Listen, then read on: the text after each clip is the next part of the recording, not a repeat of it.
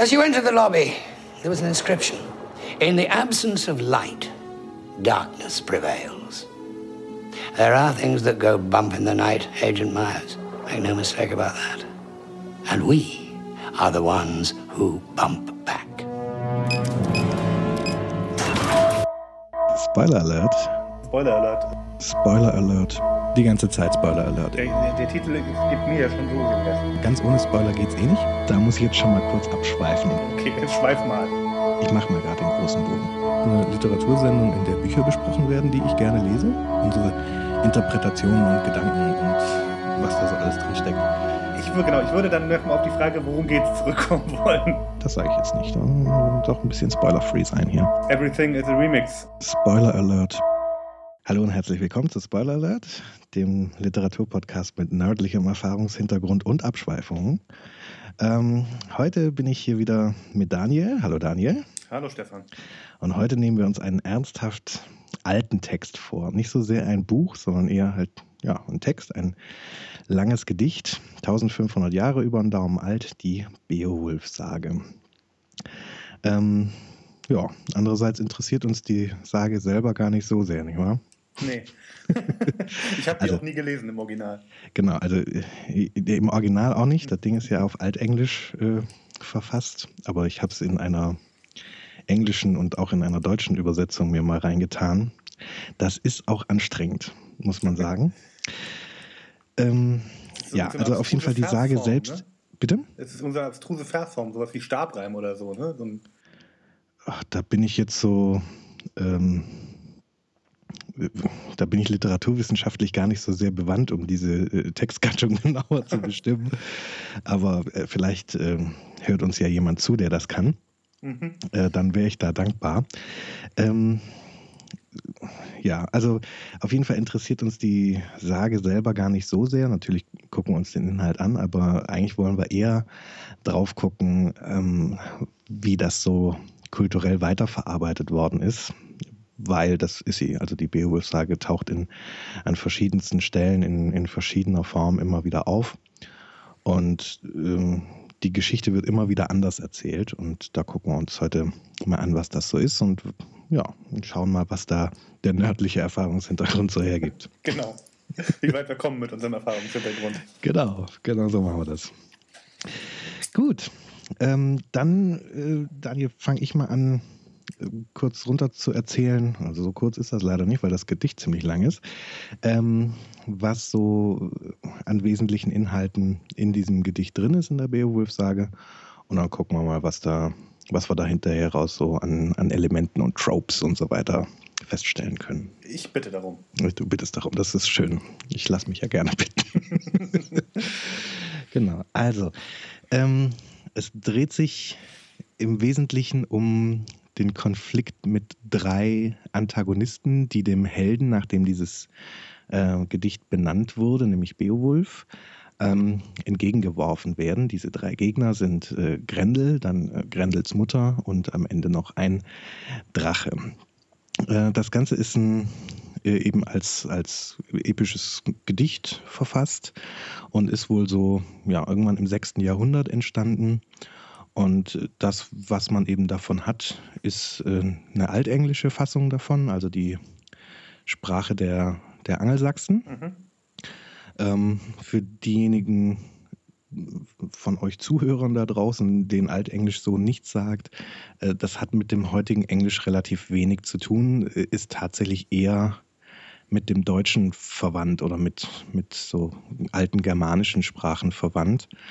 Ähm, weil eben dieser ganze französische Einfluss, der dann mit den Normannen kam, eben fehlt. Also so ohne weiteres versteht kein Engländer das Altenglische. Ja. Ähm, genau, und in dieser Sprache ist das verfasst. Ähm, wahrscheinlich so über den Daumen im 6. Jahrhundert eben entstanden und ziemlich lang und auch ziemlich redundant, will ich mal sagen. Also da sind echt viele Längen und viele Wiederholungen drin und so weiter, die es echt anstrengend machen, das Ganze zu lesen.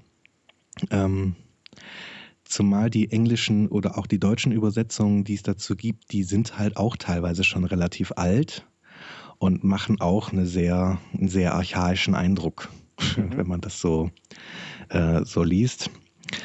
äh, und vor allem ist halt anstrengend, dass quasi immer wieder in dem, in dem Gedicht selbst nochmal Erzählungen vorkommen, äh, die dann auch nicht irgendwie gekürzt werden. Äh, also ich fange auch gleich an zu erzählen, was denn nur eigentlich passiert, aber äh, einfach um das einmal so vorweg zu äh, schicken, das ist einfach ganz schön anstrengend. Also zum Beispiel nach einer der Heldentaten, die Beowulf so ähm, vollbringt, kommt er hinterher dann zurück zu seinem Auftraggeber sozusagen und erzählt, was er gemacht hat und erzählt das auch. Also das ist quasi in, in Echtzeit nochmal abgebildet, wie also er. Sowohl das, was passiert, als auch das, was er erzählt. Genau. Und hm. das ist natürlich redundant, weil das hat man gerade quasi live miterlebt und jetzt kriegt mhm. man nochmal mit, wie er es jetzt nochmal erzählt und das ist alles so, ja, aber das weiß ich doch alles. so und äh, dann werden auch zwischendurch dann noch so Festmale geschmissen, wo dann natürlich auch Baden auftreten und auch nochmal eine Geschichte erzählen und die wird auch quasi nicht zusammengefasst oder so. Da wird nicht gesagt, da tritt ein Bade auf und erzählt irgendwas von diesem und jenem Friesenkönig, sondern mhm. Äh, da wird quasi diese komplette diese komplette Erzählung nochmal abgebildet, wo man dann auch teilweise schon alleine, weil das sprachlich so kompliziert ist, dann auch den Überblick verliert und sich denkt, bin ich jetzt noch in dieser Geschichte oder oder passiert da jetzt was Neues oder was ist denn jetzt los? Ich blick's alles nicht mehr. Ich glaube, es liegt daran, dass es noch keine Soundtracks gab zu der Zeit. Weißt du? ja, möglich. genau. Gut, nur also, was passiert da tatsächlich? Ähm, äh, es dreht sich also um einen jungen Helden namens äh, Beowulf. Ähm, der ist wohl irgendwie aus königlichem Hause, aber also er wird auch zwischendurch immer wieder mal wieder als Prinz bezeichnet. Mhm ähm, aber ist jetzt nicht irgendwie der Kronprinz oder sowas. Also es sieht jetzt nicht so aus, als würde er äh, bald König werden oder so, sondern er ist halt einfach, er ist ein Adliger. Und zwar aus einem germanischen Volks, Volksstamm, die in diesem altenglischen Original quasi, ich glaube, da wird das Giatas ausgesprochen, also wird Giatas geschrieben. Mhm. Und es ist relativ unklar, ähm, was für ein Volksstamm das ist. So. Ähm, also ich werde jetzt immer im Weiteren von den Jeets sprechen, so wird das quasi in der, mhm. der neuenglischen Übersetzung dann äh, hingeschrieben. Und das könnten also diverse äh, Volksstämme sein. Eine Sache, die recht nahe liegt, sind die Jüten. Ähm, mhm. Das liegt deshalb recht nahe, weil das eben ein dänischer Volksstamm ist, der an dem Ort des Geschehens relativ nah dran liegt. Also das Ganze spielt in, in ich weiß nicht, wie man das ausspricht, in Sierland Weißt du das, wie man das ausspricht? Ja, Diese Halbinsel da in Dänemark? Naja, auf jeden Fall äh, ist das also, liegt Jütland da relativ nahe dran. Ähm, aber Sprachforscher haben wohl gesagt, das ist relativ unwahrscheinlich, dass dieser altenglische Ausdruck quasi ausgerechnet für diesen Volksstamm verwendet wird. Es klingt zwar ähnlich und liegt auch irgendwie geografisch nahe, aber äh, ist also durchaus umstritten. Ähm, dann gibt es noch einen Stamm, der Gauten heißt. Wo die genau gelebt haben, weiß ich nicht. Und das ist wohl sprachlich wahrscheinlicher, dass, mhm. äh, dass die damit gemeint sind. Aber lange Rede, kurzer Sinn, man weiß es nicht genau. Es ist auch durchaus möglich, ähm, dass wer auch immer der Autor war, der ja quasi da gewissermaßen in England dann, also in dem von Germanen besiedelt, neu besiedelten England, also im 5. Jahrhundert war das ja alles, äh, im 6. Jahrhundert war das ja alles noch gar nicht so lange her, dass die mhm. Angeln und die Sachsen äh, darüber sind. Ähm, es kann auch sein, dass der, als er diese Geschichte von der alten Heimat erzählt, einfach einen Volksstamm erfunden hat. Mhm. So, das ist auch denkbar, weil der jetzt nicht irgendwie in dem in diesem gerade sich neu als, als Engländer fühlenden Volk irgendwie alte Stammesressentiments aufmachen wollte oder so. Ist auch mhm. denkbar, dass der einfach einen erfunden hat. Naja, jedenfalls. Also jedenfalls Beowulf. Man, genau, man weiß es nicht. Beowulf gehört also zu diesem Stamm und ähm, ist, ein, ist ein Draufgänger, kann man sagen. Ähm, jetzt äh, kommt, er, er, er ereilt ihn quasi die Nachricht, dass es bei den Dänen, nämlich bei König Hrothgar, ähm, dass der Ärger hat. Mhm. Und zwar großen Ärger. Äh, der wiederum ist eben in, in Sealand oder Sealand wird das äh, gerne mal auch bezeichnet. Mhm. Das ist wohl die Gegend um Roskilde herum. äh, in der das äh, spielt. Und mhm. Roskilde ist ja wegen des äh, Musikfestivals, das da stattfindet, äh, recht weit bekannt. Da hatte der wohl seinen Sitz, der hat da so eine, so eine Halle, wie das wohl bei den nordischen und germanischen Fürsten so üblich war, dass man da so eine Methalle hatte. Und äh, die von ihm heißt eben Heorot und die stand wohl da irgendwo in der Gegend von Roskilde. So ist zumindest mhm. der aktuelle archäologische Stand. Ähm, so, und also, dass dieser König, der dort eben äh, seinen Sitz hat, der hat Ärger und zwar wird seine Halle von einem Unhold heimgesucht, von so einer Art Troll oder Ogre oder wie man sich das auch vorstellen mag. Ähm, in dem Gedicht wird beschrieben, dass das ein Abkömmling von Kain äh, sein mhm. soll, also von dem biblischen Kain, der seinen ja. Bruder ermordet, äh, wobei das wohl eher so eine christliche Nacheinfügung ist. Also der Autor schreibt da auch, dass eben überhaupt all diese Sagengestalten wie Elfen und, und äh, Zwerge und so weiter das, und Riesen, dass die eben alle von Kain abstammen. Mhm. Und das scheint so ein Versuch zu sein, so diese alte nordische Geschichte irgendwie mit Christentum kompatibel zu machen. Okay. Gut, ähm, Beowulf reist da also hin und äh, spricht mit diesem König und äh, wird da erstmal äh, angepfiffen von, von so einem ja, von so einem Krieger, der an Hrothgars äh, Hof ist, der quasi äh, sagt hier, was kommst du denn jetzt hierher und mhm. willst uns irgendwie helfen können? Du bist doch so ein, äh, so ein Draufgänger, dir kann man doch nicht trauen. Du bist doch der, der da irgendwie diesen, diesen Schwimmwettbewerb äh, mit Brecker gemacht hat und äh, wo ihr beide fast bei draufgegangen wärt und so. Du bist ein, ja, du bist reckless gewissermaßen, mhm. also äh, eben ein Draufgänger ohne Rücksicht auf Verluste.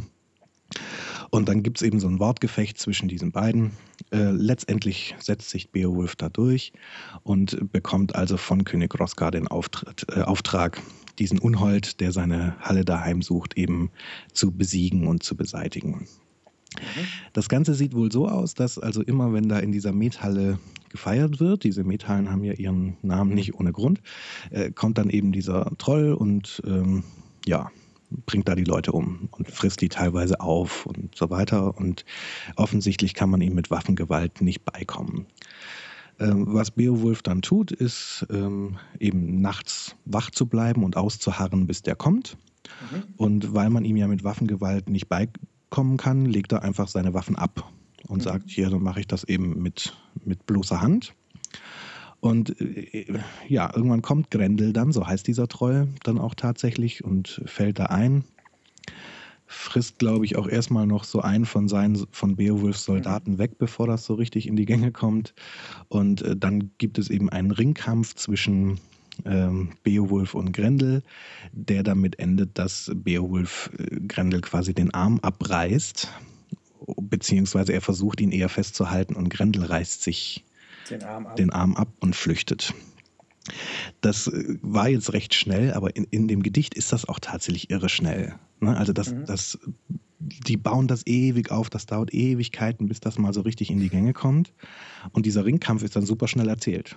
Also man würde das heute komplett anders schreiben. ähm, ja, gut. Äh, am nächsten Morgen kann Beowulf dann mit Stolz diesen Arm, den Grendel da gelassen hat, gewissermaßen verkünden und äh, vorzeigen und sagen, hier, guck mal, das wird, hat der, wird der wohl nicht überlebt mhm. haben und so. Dann gibt es auch große Feier. Und ähm, dann kommt direkt der zweite Gegner mit ins Spiel, nämlich Grendels Mama. Äh, die ist auf, die sind auf Rache und äh, die fällt dann genauso wie ihr Sohn auch über diese Halle her und mhm. äh, bringt da wieder ein paar Leute um, äh, worauf dann ähm, Grendel, äh, worauf dann Beowulf ihr quasi am nächsten Tag äh, nachstellt. Also die bringt mhm. ein paar Leute um und haut dann wieder ab und er verfolgt sie dann gewissermaßen in ihre Höhle oder eher in ihren, na, ein Meer ist das, also so ein wie übersetzt man das ins Deutsche? So eine Art Tümpel. Mhm. Ja, also die, das scheint auch so eine Art Wasserhexe zu sein. Mhm. Und ähm, ja, er dringt dann dort eben in diese, in diese feuchte Höhle da ein und äh, kämpft mit ihr. Auch sie ist wohl irgendwie magisch gegen, gegen Waffengewalt gefeit, mhm. sodass sein Schwert, beziehungsweise er hat nicht sein Schwert dabei, sondern das Schwert von Unferth, das ist dieser, dieser Soldat, der ihn da am Anfang so angegriffen hat, mhm. ne, verbal. Und äh, das wirft er dann irgendwann weg und ähm, kämpft dann so mit ihr, aber sie ist stärker als er.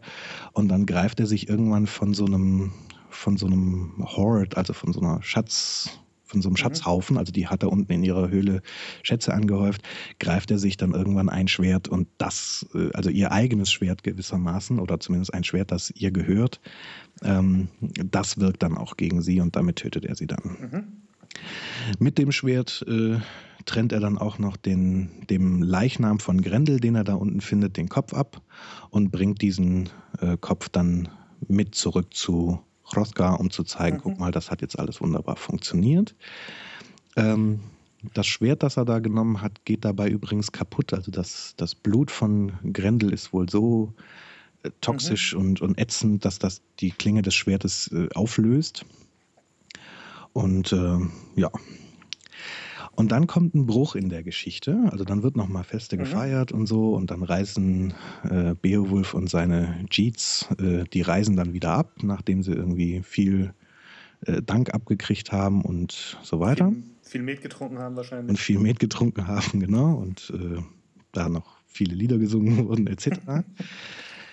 ähm, und dann kommt eine Episode, die mit diesem ersten Teil gar nichts mehr zu tun hat. Die mhm. ist äh, überhaupt nicht miteinander verbunden ähm, und die spielt dann 50 Jahre später.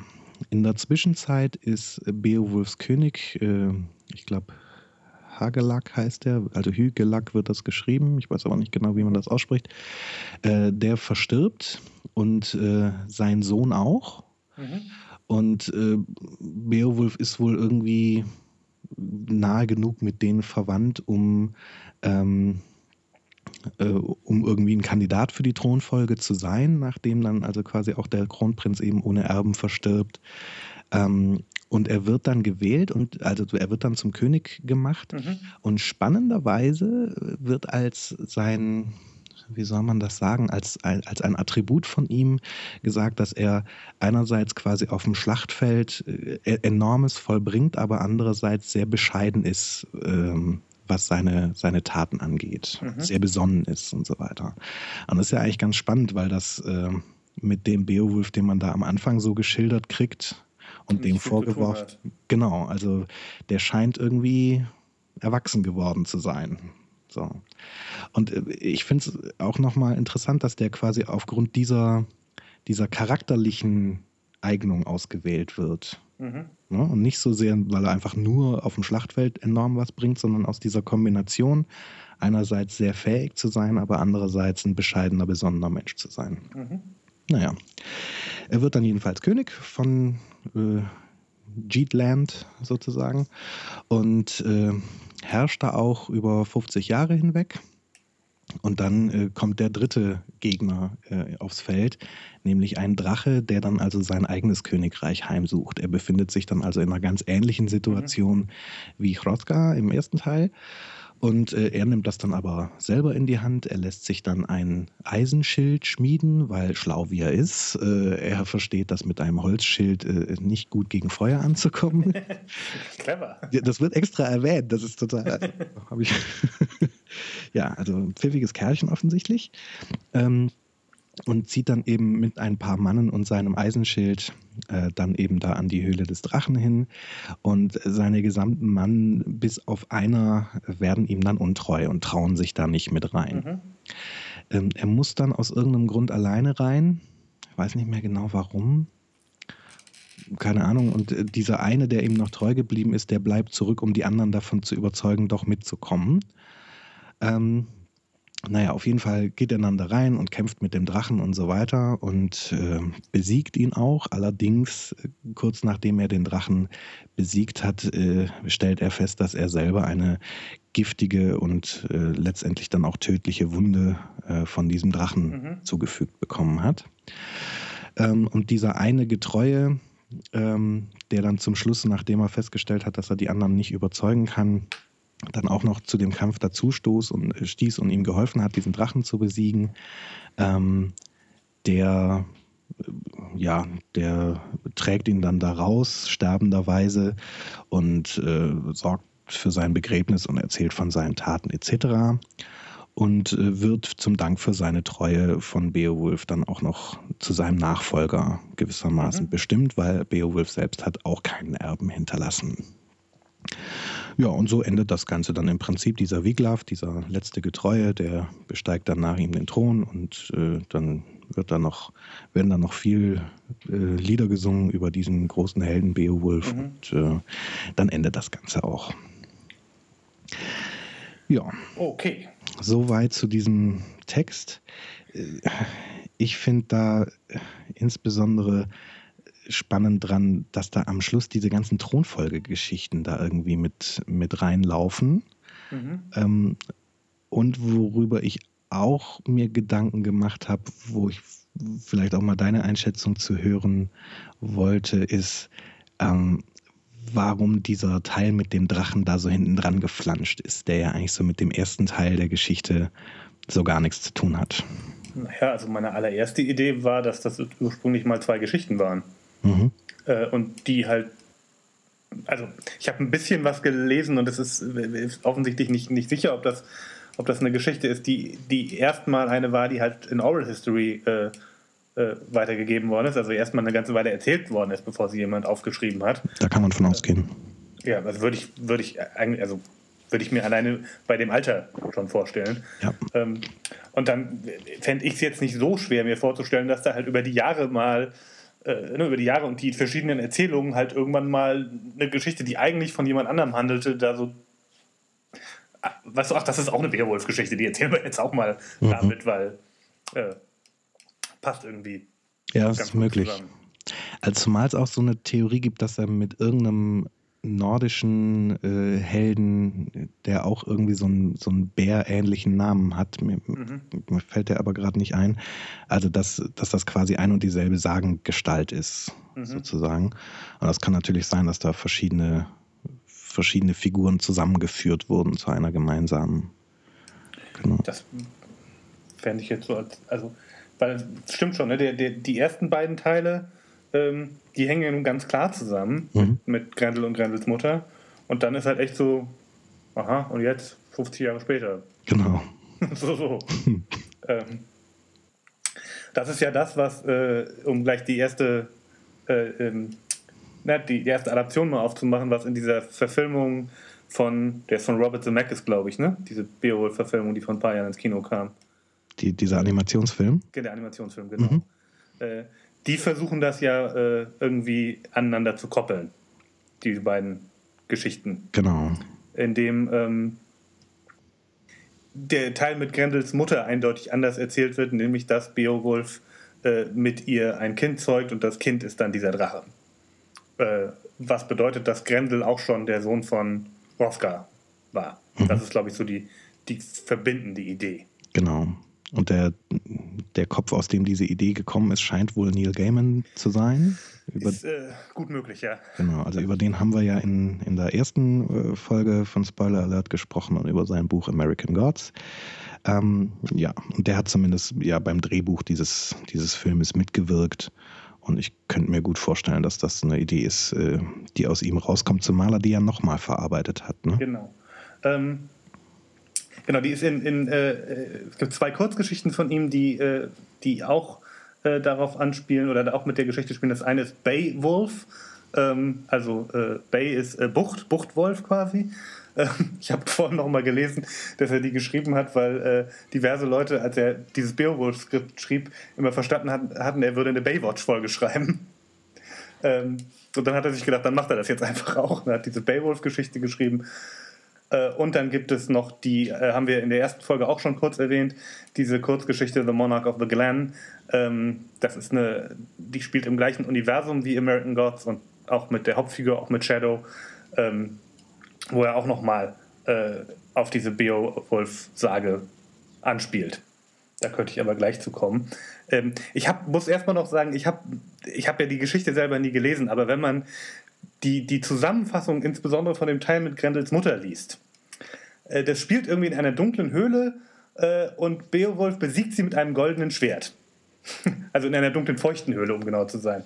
Ähm, ich finde es jetzt gar nicht so abwegig, da eine sexuelle äh, Lesart von zu machen. Ah, du meinst, das ist äh, sehr freudianisch. Das, man kann das total freudianisch lesen, genau. Ja, gut. ähm, deshalb fand ich das. Zumal es ja in dem Film dann ja auch tatsächlich sexuell wird. Also Genau. ähm, die Mutter von, von Grendel ist da ja also im Gegensatz zu allen anderen Darstellungen, die es so von ihr gibt, eben nicht eine fürchterlich hässliche, monsterartige äh, Wasserhexe, sondern eben ein, ein, so eine Art Succubus. Genau. Äh, Übrigens animiert nach Angelina Jolie. Also dieser, dieser Film ist ähm, immer Schauspielern nachempfunden, die wohl auch so dass die Mimik und die Stimme natürlich geliefert haben für die Animationsfiguren. Ja, und eben Grendels Mutter ist eben Angelina Jolie. Ähm, wer ist denn eigentlich Beowulf? Ach, Ray Winstone. Das hätte ich auch nicht erkannt. Der sieht ein bisschen anders aus. gar nicht. Weißt du, wer das ist? Nee. Also das ist so ein inzwischen schon etwas älterer Herr. Ich habe den vor allem so als äh, einer von den Figuren von so einer sehr new agigen Robin Hood Serie, die es mal gab. Robin of Sherwood. Die äh, aus den 80ern? Ja, mit Hearn the Hunter und so. Hast Ja, ja, großartige Serie. Genau, da, äh, wie heißt er denn? Der, der immer, ach Gott, der, der immer so, so cholerisch ist. Will Scarlett oder so? Will, Ja, es gibt auf jeden Fall jemanden, der so heißt. Genau, also der- ewig nicht gesehen. genau, also das ist äh, Ray Winstone und so habe ich den auch abgespeichert und der ist inzwischen schon etwas älter. Okay. Und ähm, naja. Genau, also das ist ähm, da eine andere Fassung davon. Und die haben es damit dann ja hingekriegt, dass, also das ist das Charmante, finde ich, an dem Film. Du fandst den ja sehr schlecht, ne? Ich fand den sehr, sehr, sehr schlecht. Ja. Genau, also der ist schon auch, der ist halt genau andersrum als das Gedicht. Da wird sehr viel Wert auf diese Kampfszenen gelegt und ähm, relativ wenig auf die Stimmung so drumrum. Aber diese Idee, dass man das eben äh, verknüpft, also dass Grendel gewissermaßen schon Hrothgars Fluch ist, weil er eben mit dieser Dämonin ein, ein Kind gezeugt hat. Äh, Im Übrigen kriegt er keine weiteren Kinder mehr. Also er hat, äh, also das wird so angedeutet, dass er im Prinzip eine junge Ehefrau nach der nächsten verschleißt, aber es schenkt ihm halt keine einen Erben Mhm. ja. weil es gibt einen. und ähm, ja, und genau dasselbe wird dann eben äh, Beowulf in dem Film eben passiert ihm auch. Also äh, nachdem er dann da also hinterher geht in diese Höhle und äh, dort eigentlich Grendels Mutter töten soll, ähm, schläft er halt anstattdessen mit ihr und geht dann zurück und behauptet, äh, sie getötet zu haben und äh, übernimmt dann auch den Thron Genau. heiratet, glaube ich, sogar Hrothgars Frau, wenn ich das recht erinnere. Das weiß ich echt alles nicht mehr. Ich glaube, auf die ist er scharf. Ja, und ähm, aber auch ihm schenkt sie keinen Erben, weil es gibt schon einen. Und ähm, das ist dann eben der Drache, der dann wiederkommt. Also weißt du, wenn du wie ich die Beowulf-Geschichte vorher nicht kanntest und dir das anguckst, denkst du so, okay, und wieso kommt da einmal so ein komischer Troll raus, wenn man mit der Frau ein Kind zeugt und beim nächsten Mal ein Drache? das macht Ja. nicht so richtig Sinn. Ja. Ja, das ist vielleicht. Ja, das stimmt schon. Vielleicht ist Beowulf von höherem genetischen Material als Ja. Hrothgar das war. ja. Ähm, Immer Mensch plus Monster gibt irgendeine Sorte von Monster. Je nachdem, Genau. was für ein Mensch das ist. Ja. da, da könnte ich aber tatsächlich gleich mal einhaken. Ich habe nämlich was gefunden, worüber ich mich sehr gefreut habe. Mhm. Ähm, und zwar scheint es eine, eine, äh, ein Problem in der Übersetzung zu geben. Ähm, dass äh, im Originalgedicht gibt es ein Wort, das äh, heißt Agleka oder Agleta oder so. Mhm. Ähm, und äh, im Originalgedicht werden sowohl Beowulf als auch Grendel als auch Grendels Mutter mit diesem Wort beschrieben. Mhm. Ähm, in der, in der, einer der ersten englischen Übersetzungen äh, wird es, wenn es für Beowulf benannt wird, mit, mit Hero übersetzt. Mhm. Und wenn es für Grendel oder Grendels Mutter benutzt wird, mit Monster. Ja. Ähm, und äh, das fand ich spannend, Ähm, äh, weil es also Leute gibt, die sagen, das macht eigentlich keinen Sinn, dass das gleiche Wort an der Stelle zwei Bedeutungen hat. Mhm. Ähm, und äh, zum Beispiel, das ist was, worauf Neil Gaiman relativ stark rumreitet, habe ich das Gefühl. Also die, in der Monarch of the Glen Kurzgeschichte ist der allererste Satz, oder das ist glaube ich der zweite Satz, aber der erste gesprochene Satz ist, dass jemand zu Shadow sagt, you're a monster. Mhm. Ähm, und diese Frage von, was macht eigentlich ein Monster aus und was ein Helden und ist das nicht irgendwie sowas wie zwei Seiten einer Medaille oder so, spielt da eine relativ große Rolle. Das zieht sich durch diese Kurzgeschichte ganz doll durch, dass immer wieder jemand zu Shadow sagt, you're a hero oder you're a monster. Mhm.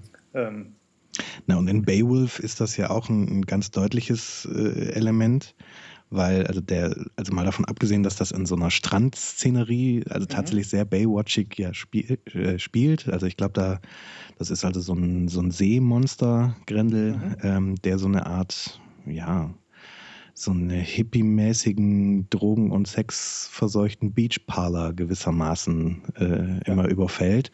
Das ist ihm zu laut.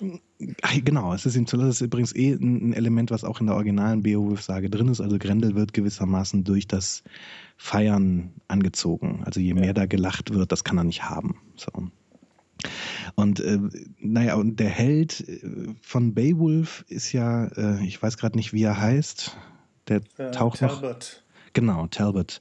Und äh, der taucht auch in, in so einer Cthulhu-mäßigen Kurzgeschichte von Neil Gaiman auf. Und der ist halt ein Werwolf.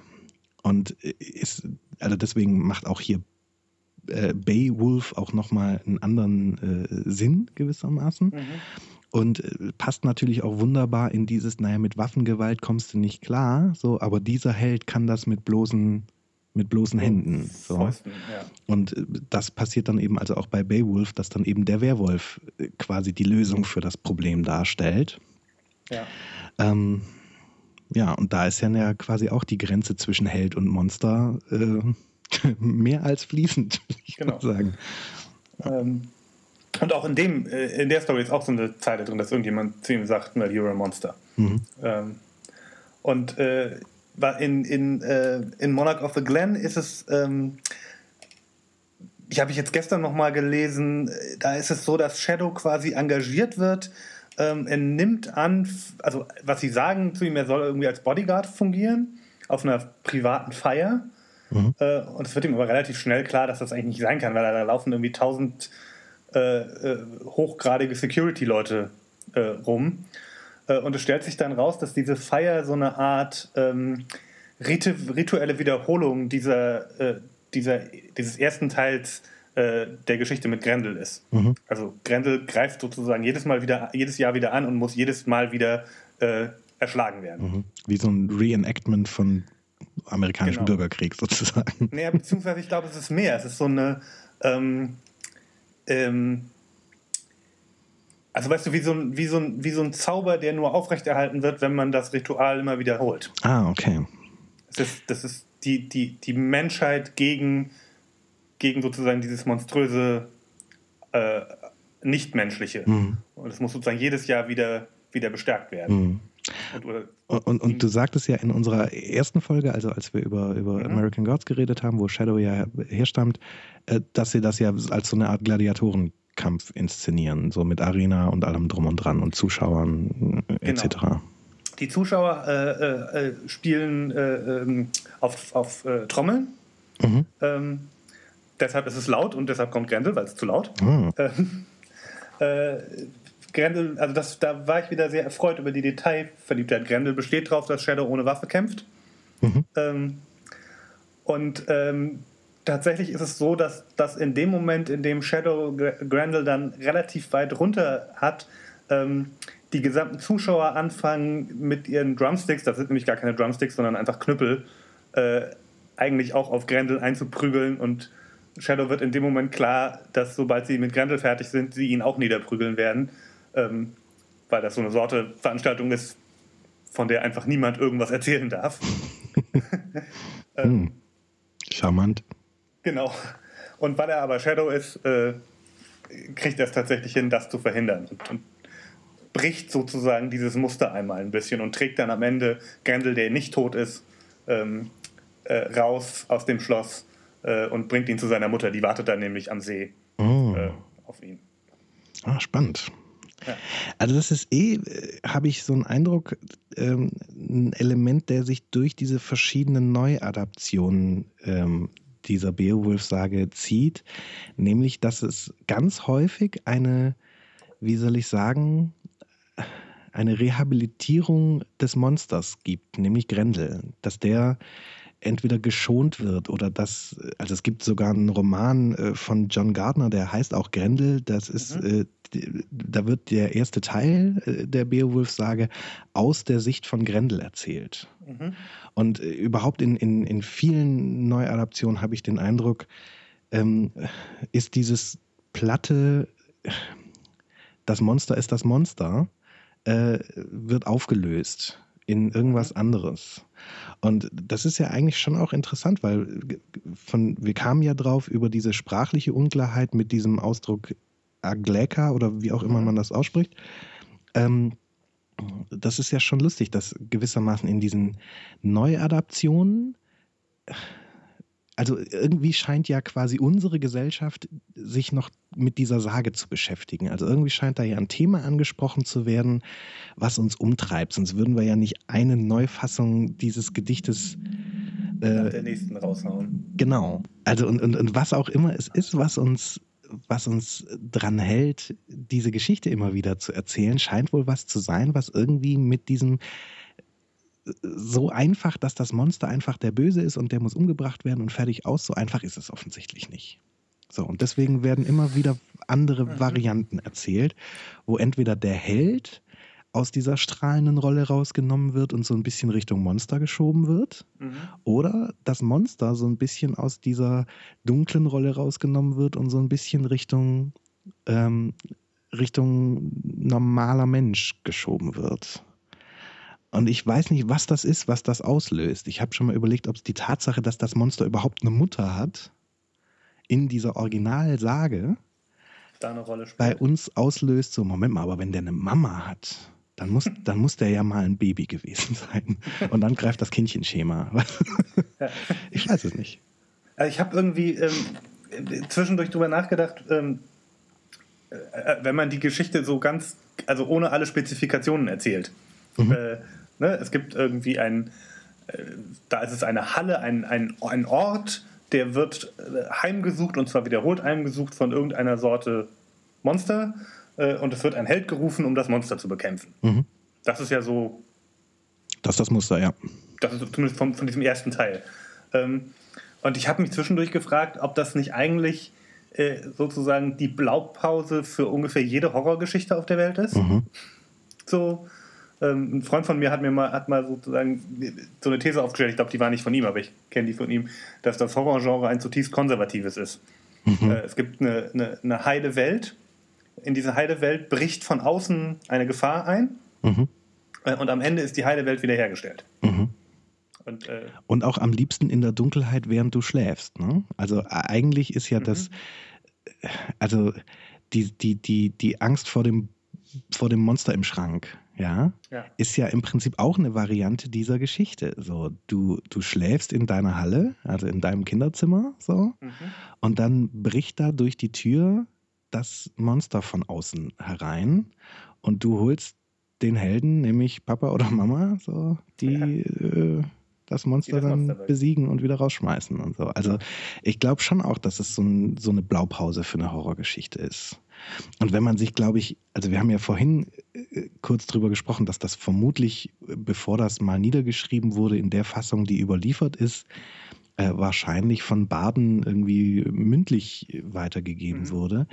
Ähm, das muss auch eine unheimlich effektvolle Geschichte gewesen sein, mhm. weil ja quasi vermutlich in genau der Situation, in der diese Geschichte erzählt wird, spielt sie auch. Ja, mhm. also man muss sich das, man muss sich das vorstellen. Du bist irgendwie so ein Wikinger und bist gerade in so einer Methalle und schlägst dir gerade den Bauch voll und trinkst Met und Juhu und alles supi. Und dann tritt da der Bade auf und fängt eine Geschichte an zu erzählen, die in einer Methalle spielt, wo sie gerade am Singen und am Feiern sind, genau wie jetzt. Und dann kommt das Monster. So. Ja. Also eigentlich muss das damals eine unheimlich effektvolle Angelegenheit gewesen sein. Und ich glaube, also das Nette ist ja auch, dass dann zwischendurch immer wieder gefeiert wird. Also ich kann mir gut, wenn ich mir überlege, haha, ich habe eine neue Theorie, warum dieser dritte Teil da dran ist.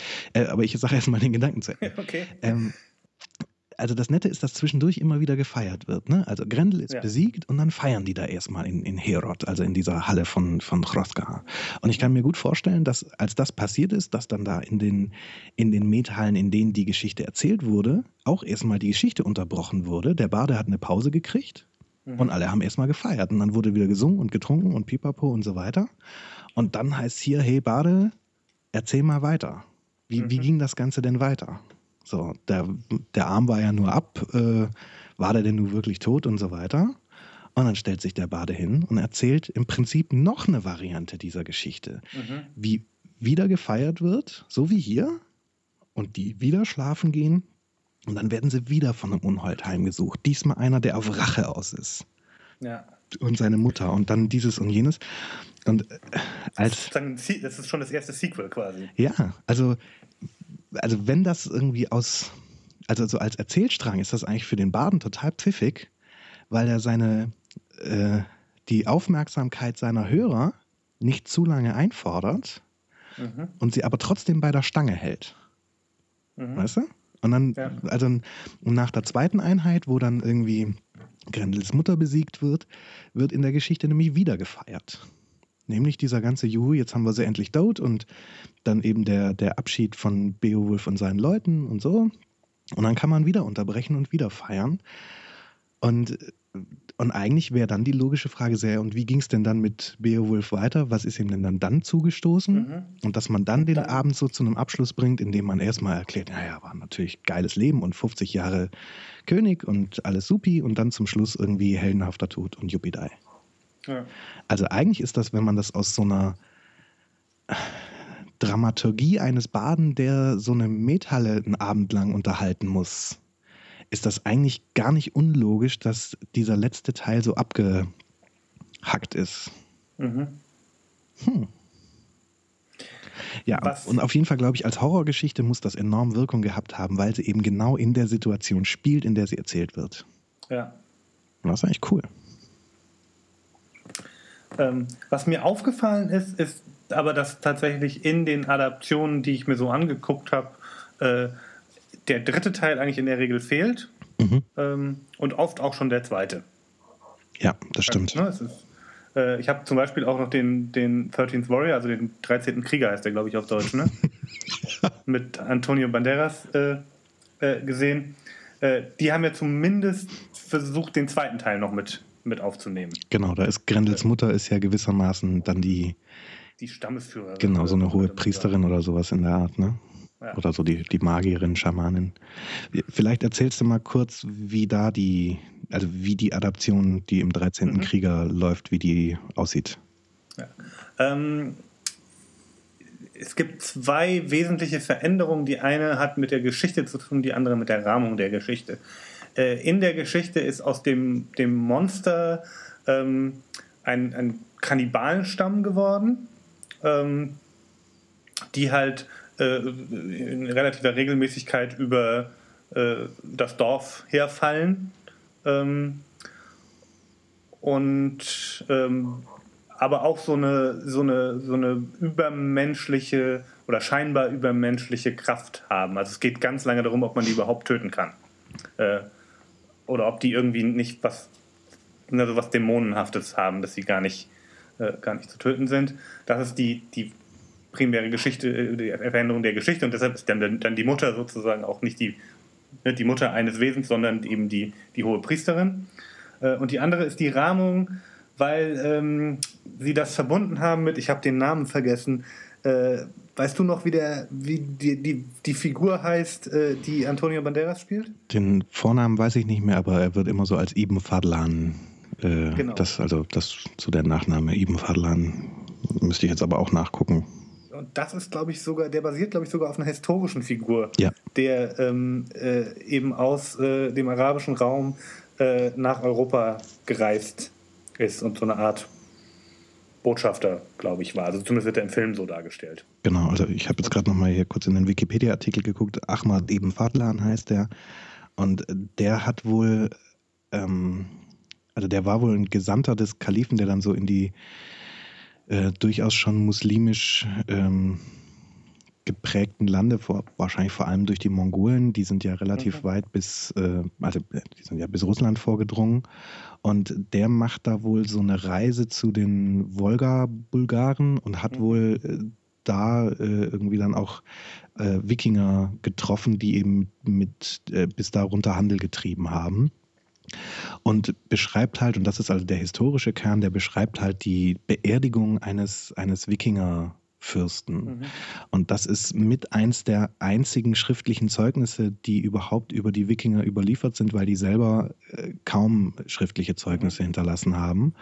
Und ähm, ja, genau. Und der, der Michael Crichton, der eben die, die Romanvorlage für, für den 13. Krieger geschrieben hat, äh, Eaters of the Dead heißt der. Zu Deutsch mhm. übrigens, glaube ich, Schwarze Schatten oder nee, Schwarze Nebel, was auch wieder so ein der Übersetzer Fuck Up. Genau, wieder, wieder ein Titel Fuck Up ist. Ähm, genau, also der hat halt quasi, im Prinzip nimmt er den, diese historische Erzählung von dem Ibn Fadlan mhm.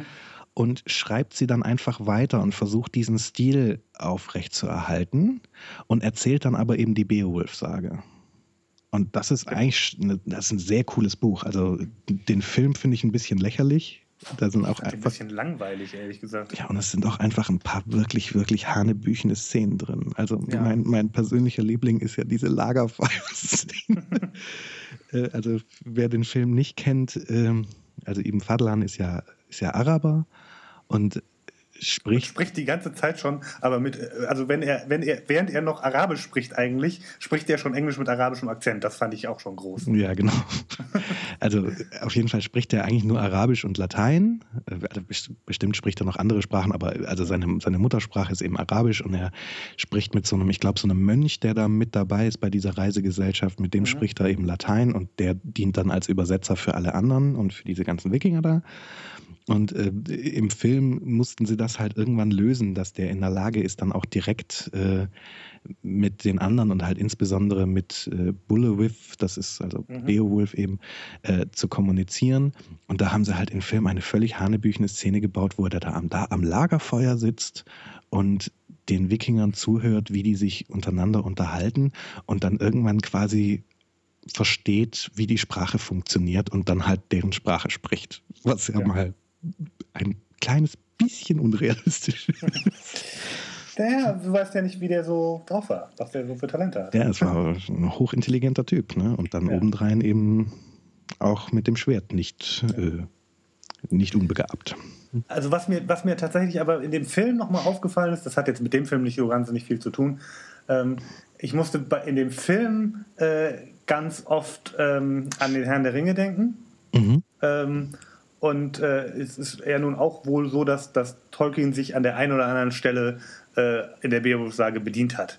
Unter anderem nämlich in der Beschreibung der, äh, der Rohirrim. Ja. Also des, des, des Rohan-Volks.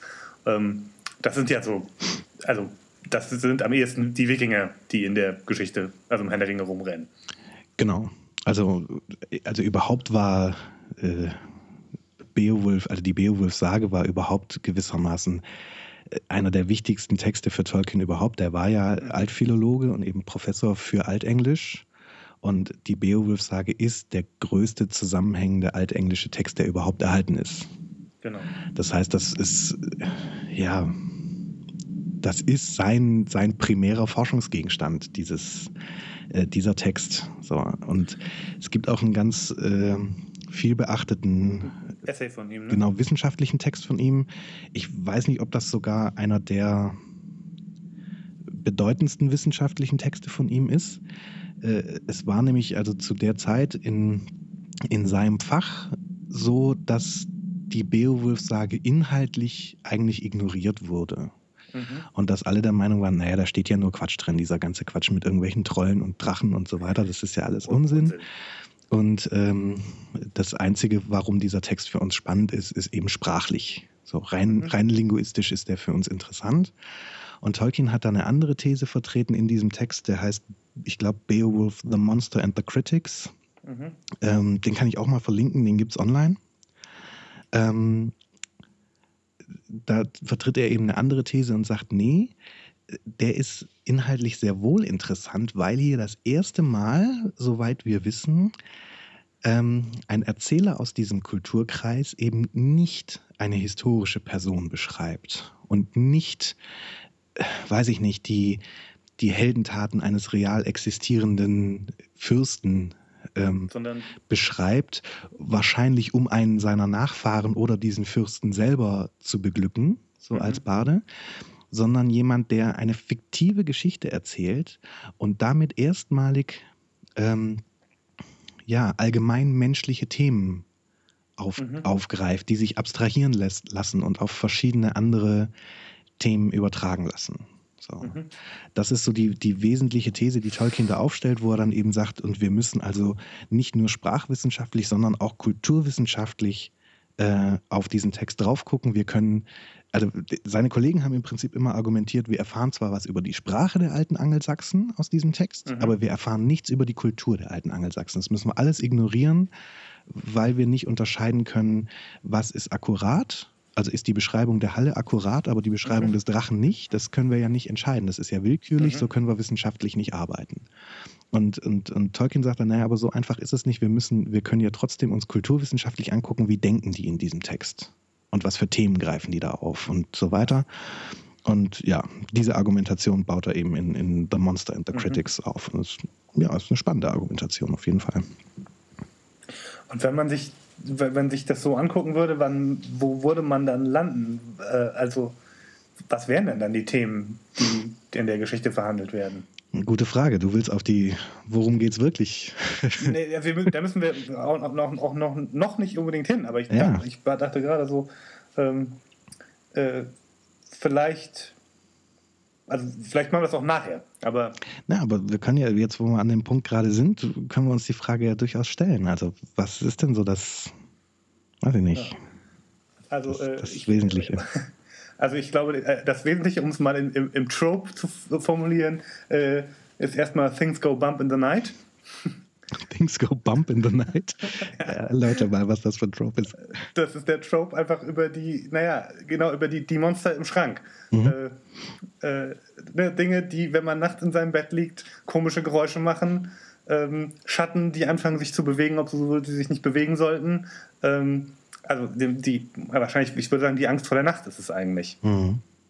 Ja. Ähm, das, glaube ich, ist ein Thema, äh, was da drin mhm. verhandelt wird. Dann, was auch so ein Thema ist, das kommt gerade im 13. Krieger, also beziehungsweise in Eaters of the Dead, sehr deutlich zum Vorschein, nämlich dieses, es gibt eine ganze Gruppe von Leuten, die der Meinung sind, diesen Kampf können wir nicht gewinnen. Dieser mhm. Gegner ist nicht menschlich, diesem Gegner kann man mit Waffengewalt nicht beikommen. Mhm. Und dann kommt da so ein Held an, der mal davon abgesehen, dass er ein toller Kämpfer ist, vor allem äh, eine Eigenschaft mitbringt. Er ist nicht bereit zu glauben, dass man diesen Feind nicht besiegen kann. Mhm. So, das ist also im 13. Krieger ist das ja ein ganz wesentliches Thema. Da müssen ja quasi eben Fadlan und, und Bullewif gewissermaßen erstmal diesen, diesen Beweis antreten. Hier, die, die können bluten. Ja? ja. Das sind vielleicht keine Menschen. Also es stellt sich, glaube ich, am Ende raus, dass das so ein, ein überlebender Neandertaler-Stamm ist. Ne? Die sehen zumindest so aus, ja. Genau. Und ähm, aber die, die leben, die können bluten, mhm. die sind nicht unverwundbar.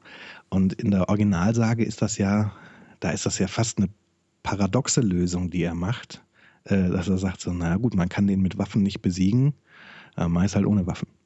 Ja. so, aber also, also diese if it bleeds, it can be killed. So, ne? Also mhm. dann, das ist so dieser, dieser Punkt, der witzigerweise fällt mir gerade auf, so in 300 ja auch ein Thema ist. Also ne, diese, mhm. diese Comic-Geschichte äh, mhm. über Frank, Frank Miller. Genau, über äh, eben diesen, diesen, ich glaube, das ist von Herodot im, ursprünglich, also wo eben da die, diese 300 Spartaner versuchen, das ganze persische Heer aufzuhalten, äh, hervorragend in Comic umgesetzt und auch ziemlich gut verfilmt, finde ich.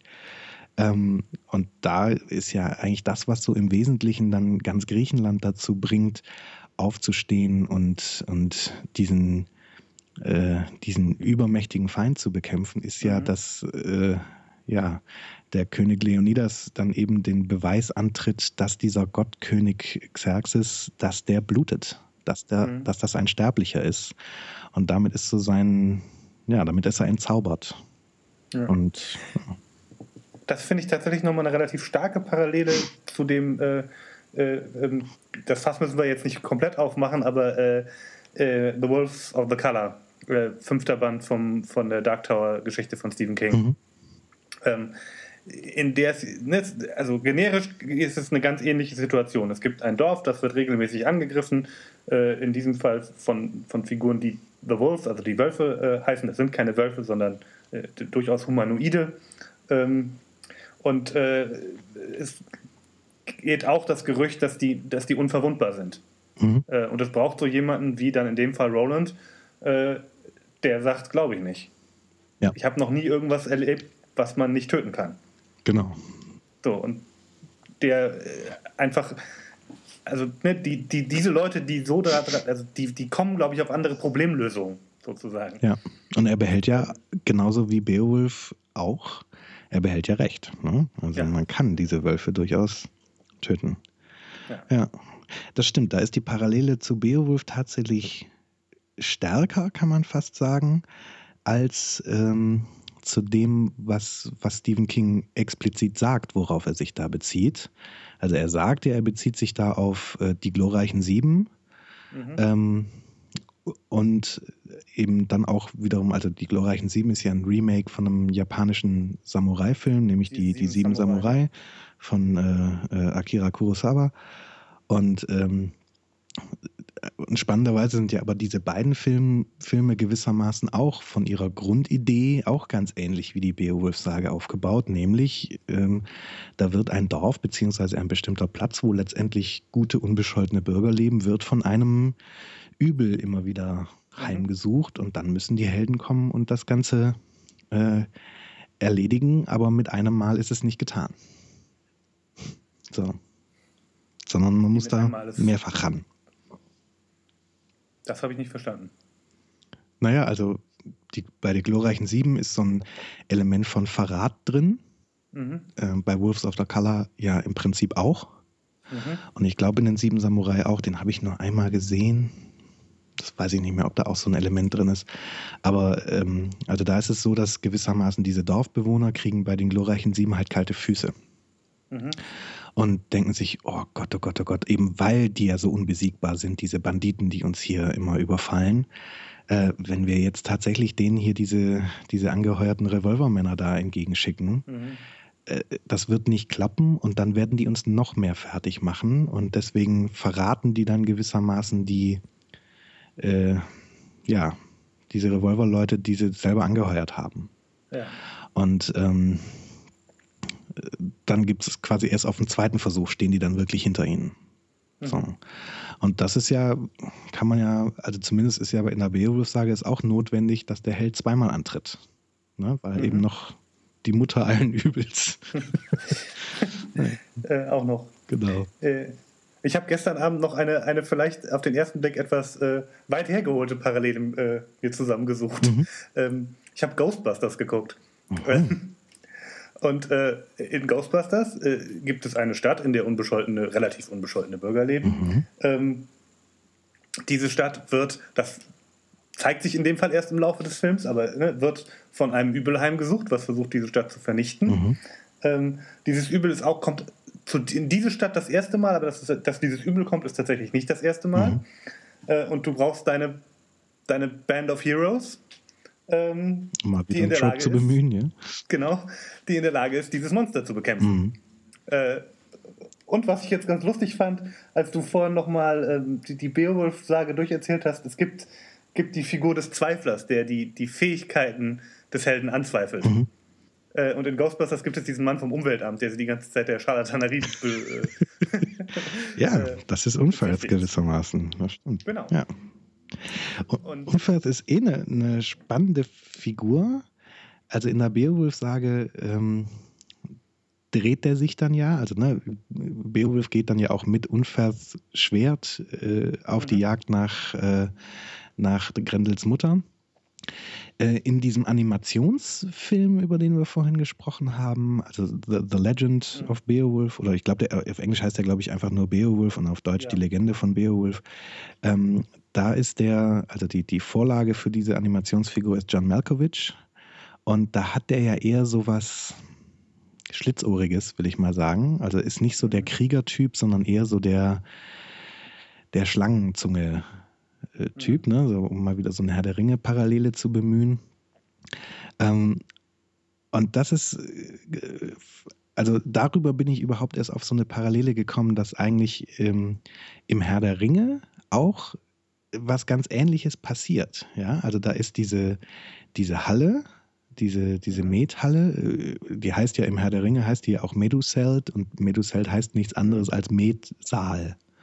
Ähm, so, und da kommt dann, kommt dann der Held hin. Ja, in dem Fall ist mhm. es eben äh, eine ganze Heldentruppe, also angeführt natürlich von Gandalf, aber Aragorn ist dabei, etc. Und die müssen, werden auch erstmal von so einem Zweifler ähm, äh, angesprochen. Also bei Beowulf ist es eben Unvers und äh, bei ähm, im Herr der Ringe ist es dann eben Grima Schlangenzunge. Ähm, und der argumentiert ja auch exakt identisch wie Unvers, nämlich versucht erstmal quasi den Leumund des Helden, der da auftaucht und Hilfe anbietet, in den Dreck zu ziehen. Ne? Mhm. Und äh, also da hat Tolkien eine ganz, ganz enge Parallele aufgebaut. So. Ja. Und ich weiß nicht, ob die in dieser Legende von Beowulf, also in dem Animationsfilm, deshalb den Unvers von diesem klassischen das ist halt so ein, so ein Wikinger-Krieger-Typ zu so einem eher Schlangenzunge-mäßigen rübergezogen haben, weil sie diese Parallele auch gesehen haben. Das, also daran ist mir das überhaupt erst aufgefallen. Mhm. Keine Ahnung. Also, weil ich dazu habe ich den Beowulf-Film und ich habe den einmal gesehen. Und, und fand ihn scheiße. Genau. ja. Weil ich, wenn man John Malkovich schon hat, warum animiert man ihn dann schlecht? Also, weißt du, das macht mich einfach fertig. Ja, ja das stimmt. Das ist natürlich ein Argument. Ich glaube, die haben das überhaupt nur als Animationsfilm gemacht, weil Ray Winstone zu alt war. Das kann sein. Oder, oder weil Angelina Jolie nicht wirklich nackt sein wollte, sondern nur animiert nackt. Das, äh, Keine Ahnung.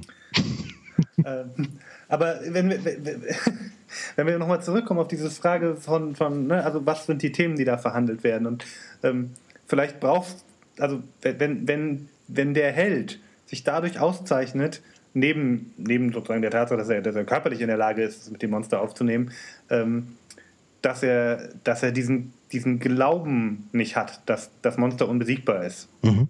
Wenn das das, das das wesentliche Merkmal ist, äh, dann äh, bedeutet das ja, dass der, der quasi diese Gemeinschaft durchaus verändern kann, wenn er, wenn er, ihn, wenn er sozusagen diesen Glauben weitergeben kann. Mhm. Und dann ist dieser, dieser Zweifler wie so, eine, äh, wie, so eine, wie so ein Schutz. Weißt du, wir, wir, wir wollen eigentlich nicht, dass sich was verändert und wir wollen nicht das andere glauben. Und deshalb zieht man erstmal die, die Glaubwürdigkeit des Helden in Zweifel und äh, äh, versucht sozusagen, äh, ihn, ihn ähm, zu diskreditieren, mhm. Äh, um ihm gar nicht die Chance zu geben, diese Sorte Einfluss äh, auszuüben. Ja, das stimmt. Genau. also so eine, so eine konservative Kraft gewissermaßen. Ne? Genau. Ja. Und, äh, und von daher ist es wahrscheinlich auch so eine Art ähm, ähm, erste Prüfung, die der Held bestehen muss. Mhm. Er muss sozusagen an dem Zweifler vorbei. Mhm. Ja, stimmt. Wie, wie auch immer. Ja.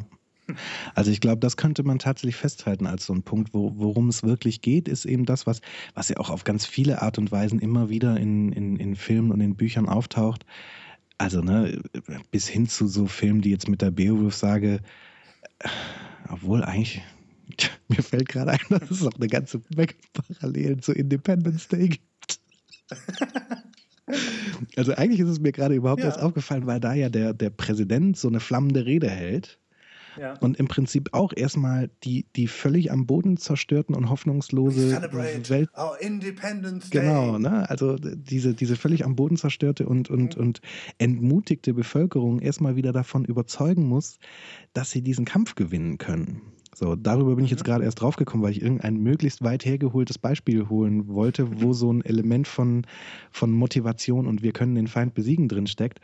Aber wenn man sich eigentlich Independence Day anguckt, das ist eigentlich Beowulf in Space, weil, ähm, ne, also die Metalle ist die Erde mhm. und die Außerirdischen sind Grendel und dann braucht man mhm. halt den Helden, der das irgendwie hinkriegt. Ja. So, also eigentlich. Hm. Ja, das ist alles alles da Grendels Mutter. Genau, ja, das stimmt. Wobei, die bezeichnen ähm. ja die Zigarre als The Mama. die kommt hinterher, ne? die kommt immer am Ende. Genau. Da kommt die dicke Mama. Naja. Ähm. Ja. Also das, das, aber das mit der, mit der, mit der Mutter finde ich irgendwie, äh, also ich, ich komme gerade nicht drauf, was das ist, aber ich habe den Eindruck, das ist ein wichtiger Teil der Geschichte. Mhm. Ähm, und ich glaube, das hängt irgendwie mit diesem Element von Held und Monster verschwimmen irgendwie miteinander. Oder es ist nicht klar, wer wer ist. Mhm. Ähm, mir fällt noch mal ganz kurz zu diesem Ausdruck mit dem Agleka ein, dass da ja auch tatsächlich die, die Sprachforscher drüber, ähm, drüber streiten, eben wegen dieses Ausdrucks, was denn jetzt die Natur von Grendel und von seiner Mutter mhm. ist. Und äh, also es ist durchaus auch denkbar, dass es quasi einfach so eine, Aus, so eine Art Ausdruck für einen, einen wild kämpfenden Krieger ist, so eine Art Berserker. Ja. Und dass halt sowohl ja. Beowulf so einer ist, als auch Grendel und auch eben seine Mutter. Ja. So, also bis, bis dahin wird das inzwischen runtergebrochen, dass äh, manche Sprachforscher oder manche eben Altphilologen äh, dann eben der Meinung sind, vielleicht haben wir das im Nachhinein alles falsch interpretiert bei der Übersetzung aus dem altenglischen Original her und haben da so eine Sagengeschichte draus gemacht, äh, außer dem Drachen. So. Mhm. Vielleicht äh, geht es da schon gar nicht so sehr um übermenschliche Wesen, sondern um Berserker. Ja. Keine Ahnung. Ja.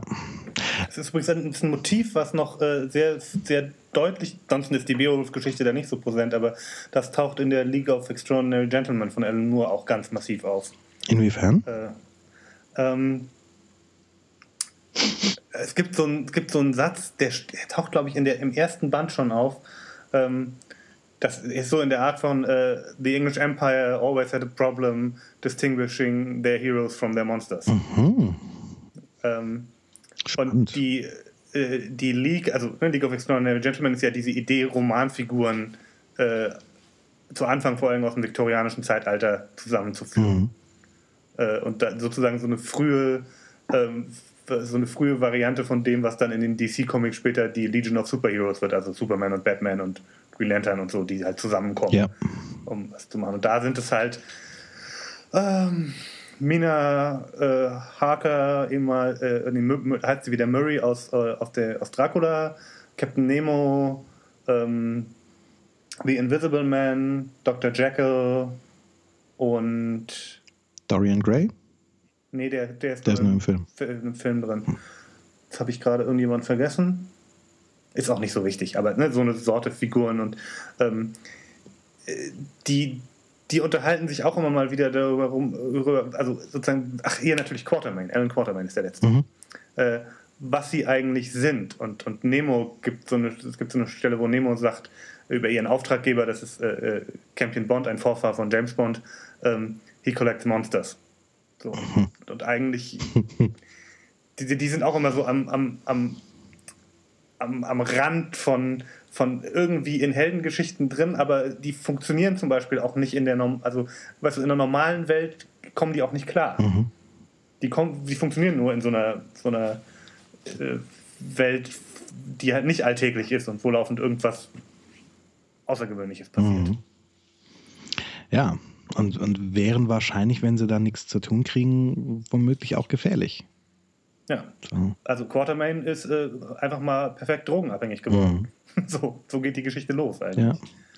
Da fällt mir so eine Parallele ein, also die ist jetzt nicht eine Parallele zur Beowulf-Sage, aber dazu, ähm, das wird ja in diesen, in diesen Sherlock, in dieser Sherlock-Serie von der BBC, die übrigens sehr, sehr, sehr zu empfehlen ist, wenn ihr die noch nie gesehen sehr, habt, sehr, guckt sehr, euch die an, das ist der Knaller.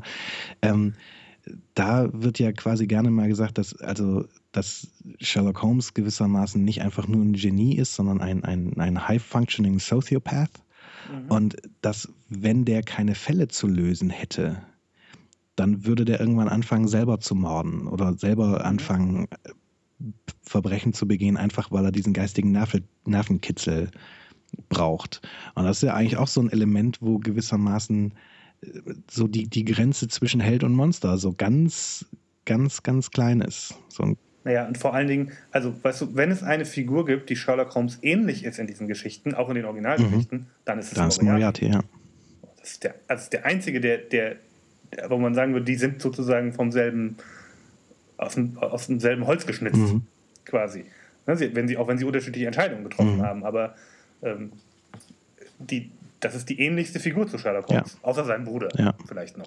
Und das ist ja auch so ein Trope gewissermaßen, dass es so, ein, so einen ebenbürtigen Gegner gibt, mhm. äh, der dann aber obendrein gerne mal einfach die andere Seite der Medaille darstellt. Also die sich sehr ja, ähnlich sind, Spiegelung. genau. Gerne mal Zwillinge ne? oder, oder irgendwie Doppelgänger mhm. mit, mit Ziegenbart. Genau, Evil Twin. Ist übrigens auch ein Trope. Ja, ne? natürlich, Evil, Evil Twin, Twin auf jeden Fall. Und, immer schön, immer schön den Ziegenbart nicht vergessen. Genau. Ähm, also, ja. Also vielleicht ist das auch hier schon, schon Thema. Mhm. Also wie es natürlich in der alten, also im Original ist, das ist so eine Frage. Ne? Also da kann man natürlich jetzt diese sprachliche Unklarheit irgendwie annehmen und sagen, vielleicht ist das da auch schon thematisiert dass also diese Vermischung aus Held und Monster passiert. Aber zumindest in den, in den Neuerzählungen taucht das äh, sehr, sehr deutlich auf. Ne? Also ein, ein Film zum Beispiel, den ich noch anführen äh, wollte, ist ein Film namens Beowulf und Grendel. Der ist, glaube ich, der ist auch relativ neu, von 2007 oder sowas ist der. Okay. Ähm, mit äh, Gerard Butler, der spielt dort äh, Beowulf, also der, der auch äh, bei 300, haben wir ja vorhin schon erwähnt, äh, mhm. Leonidas spielt. Äh, der spielt hier eben Beowulf. Dieser Film ist im Original übrigens äh, sehr amüsant, weil Gerard Butler ist ja Schotte und spricht auch völlig hemmungslos seinen, seinen schottischen Akzent, was irgendwie so ein bisschen komisch rüberkommt. Ne? Also wenn da dieser dänische also oder mhm. dieser Jeet da bei den Dänen auftaucht und das derbste, den derbsten schottischen Akzent abliefert. Das ist sehr lustig. Sie haben, waren dann noch insofern so konsistent, als dass die meisten seiner Mann versuchen, einen ähnlichen Akzent zu sprechen, mhm. so dass man dann zumindest so tun könnte, als sei das so, naja, so sprachen die halt. Ähm, genau, was da auf jeden Fall so der Clou ist, äh, also es ist überhaupt eine spannende Variante der, der Beowulf-Sage. Es beginnt mit einem Rückblick auf, Beowulf, äh, auf Grendel als kleinen Jungen. Mhm. der mit seinem Vater da irgendwie durch die Gegend läuft. Und das scheinen auch so Neandertaler-mäßige Typen zu sein. Ne? Also auf jeden Fall sind sie einen Kopf größer als die, als die Menschen, die da sonst so rumlaufen, haben auch eine relativ rudimentäre Sprache und äh, ja, sind eher schlicht, aber dafür hart im Nehmen. Mhm. Und äh, dann kommt also Hrothgar in Jung, übrigens von, von äh, Stellan, ich weiß nicht, wie man seinen Nachnamen ausspricht, Stellan Skarsgård, der ja, mhm. ja gerne mal alles Mögliche spielt. Ähm, der spielt eben hier Hrothgar. Ähm, äh, die reiten da irgendwie an und, und bringen den Vater im Prinzip einfach nur deshalb um, weil er halt, ja, so eine Missgeburt ist, so ein Monster ist weil er mhm. anders ist. Und der, der kleine Grendel kriegt das halt live mit gewissermaßen, wie sie seinen Vater da äh, umbringen und bei lebendigem Leibe verbrennen. Also die machen ihn erst kampfunfähig und verbrennen ihn dann bei lebendigem Leibe. Ähm, und Grendels Hass zieht sich gezielt auf diesen König. Mhm.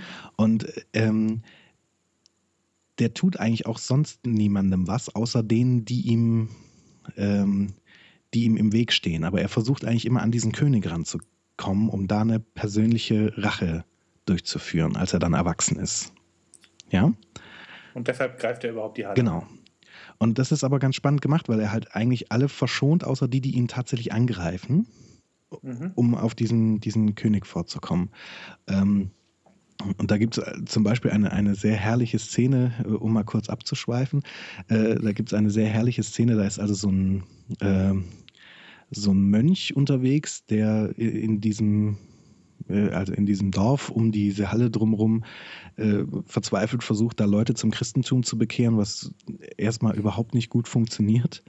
Und der versucht dann dem König zu beweisen, dass sein Gott der Stärkste ist, indem er sagt, ich werde mich irgendwie dem Monster entgegenstellen und äh, ohne Waffen und ohne gar nichts, allein mit Kraft meines Glaubens und äh, und äh, ich werde siegen und so weiter. Genau. Und der kniet dann da tatsächlich, als Grendel kommt, irgendwo drau weit draußen vor der Halle und Grendel läuft halt auch einfach an ihm vorbei. Der, der, der interessiert nicht die Bohne für ihn. Und äh, der Typ hat aber total Schiss und so und ist eigentlich selber überrascht, dass er das jetzt tatsächlich überlebt hat. Ähm, und später, als dann Grendels Mutter kommt, da ist er total, total selbstbewusst. Da, da glaubt er selber, dass, das, dass er völlig unverwundbar ist und so weiter. Und Grendels Mutter ist nicht mehr auf gezielte Einzelrache an einer Person. Grendels Mutter ist so richtig am, okay, ich bringe die alle um. So. Mhm. Und äh, die läuft dann halt mal kurz an ihm vorbei und er steht da mit seinem Kreuz und will irgendwie gerade anfangen, groß aus der Schrift zu zitieren und das, sie macht irgendwie einmal Knack und er ist weg. So, also, ja, sehr amüsant.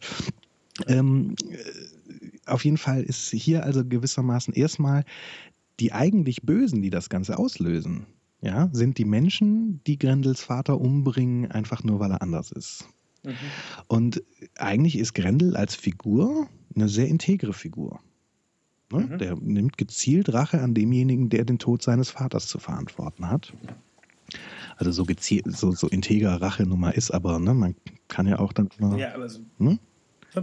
In, in, der, in der Zeit ja jetzt keine ungewöhnliche äh, genau. Vorgehensweise. So, aber ne, also eigentlich schon äh, ist, ist er da eher, eher ein guter.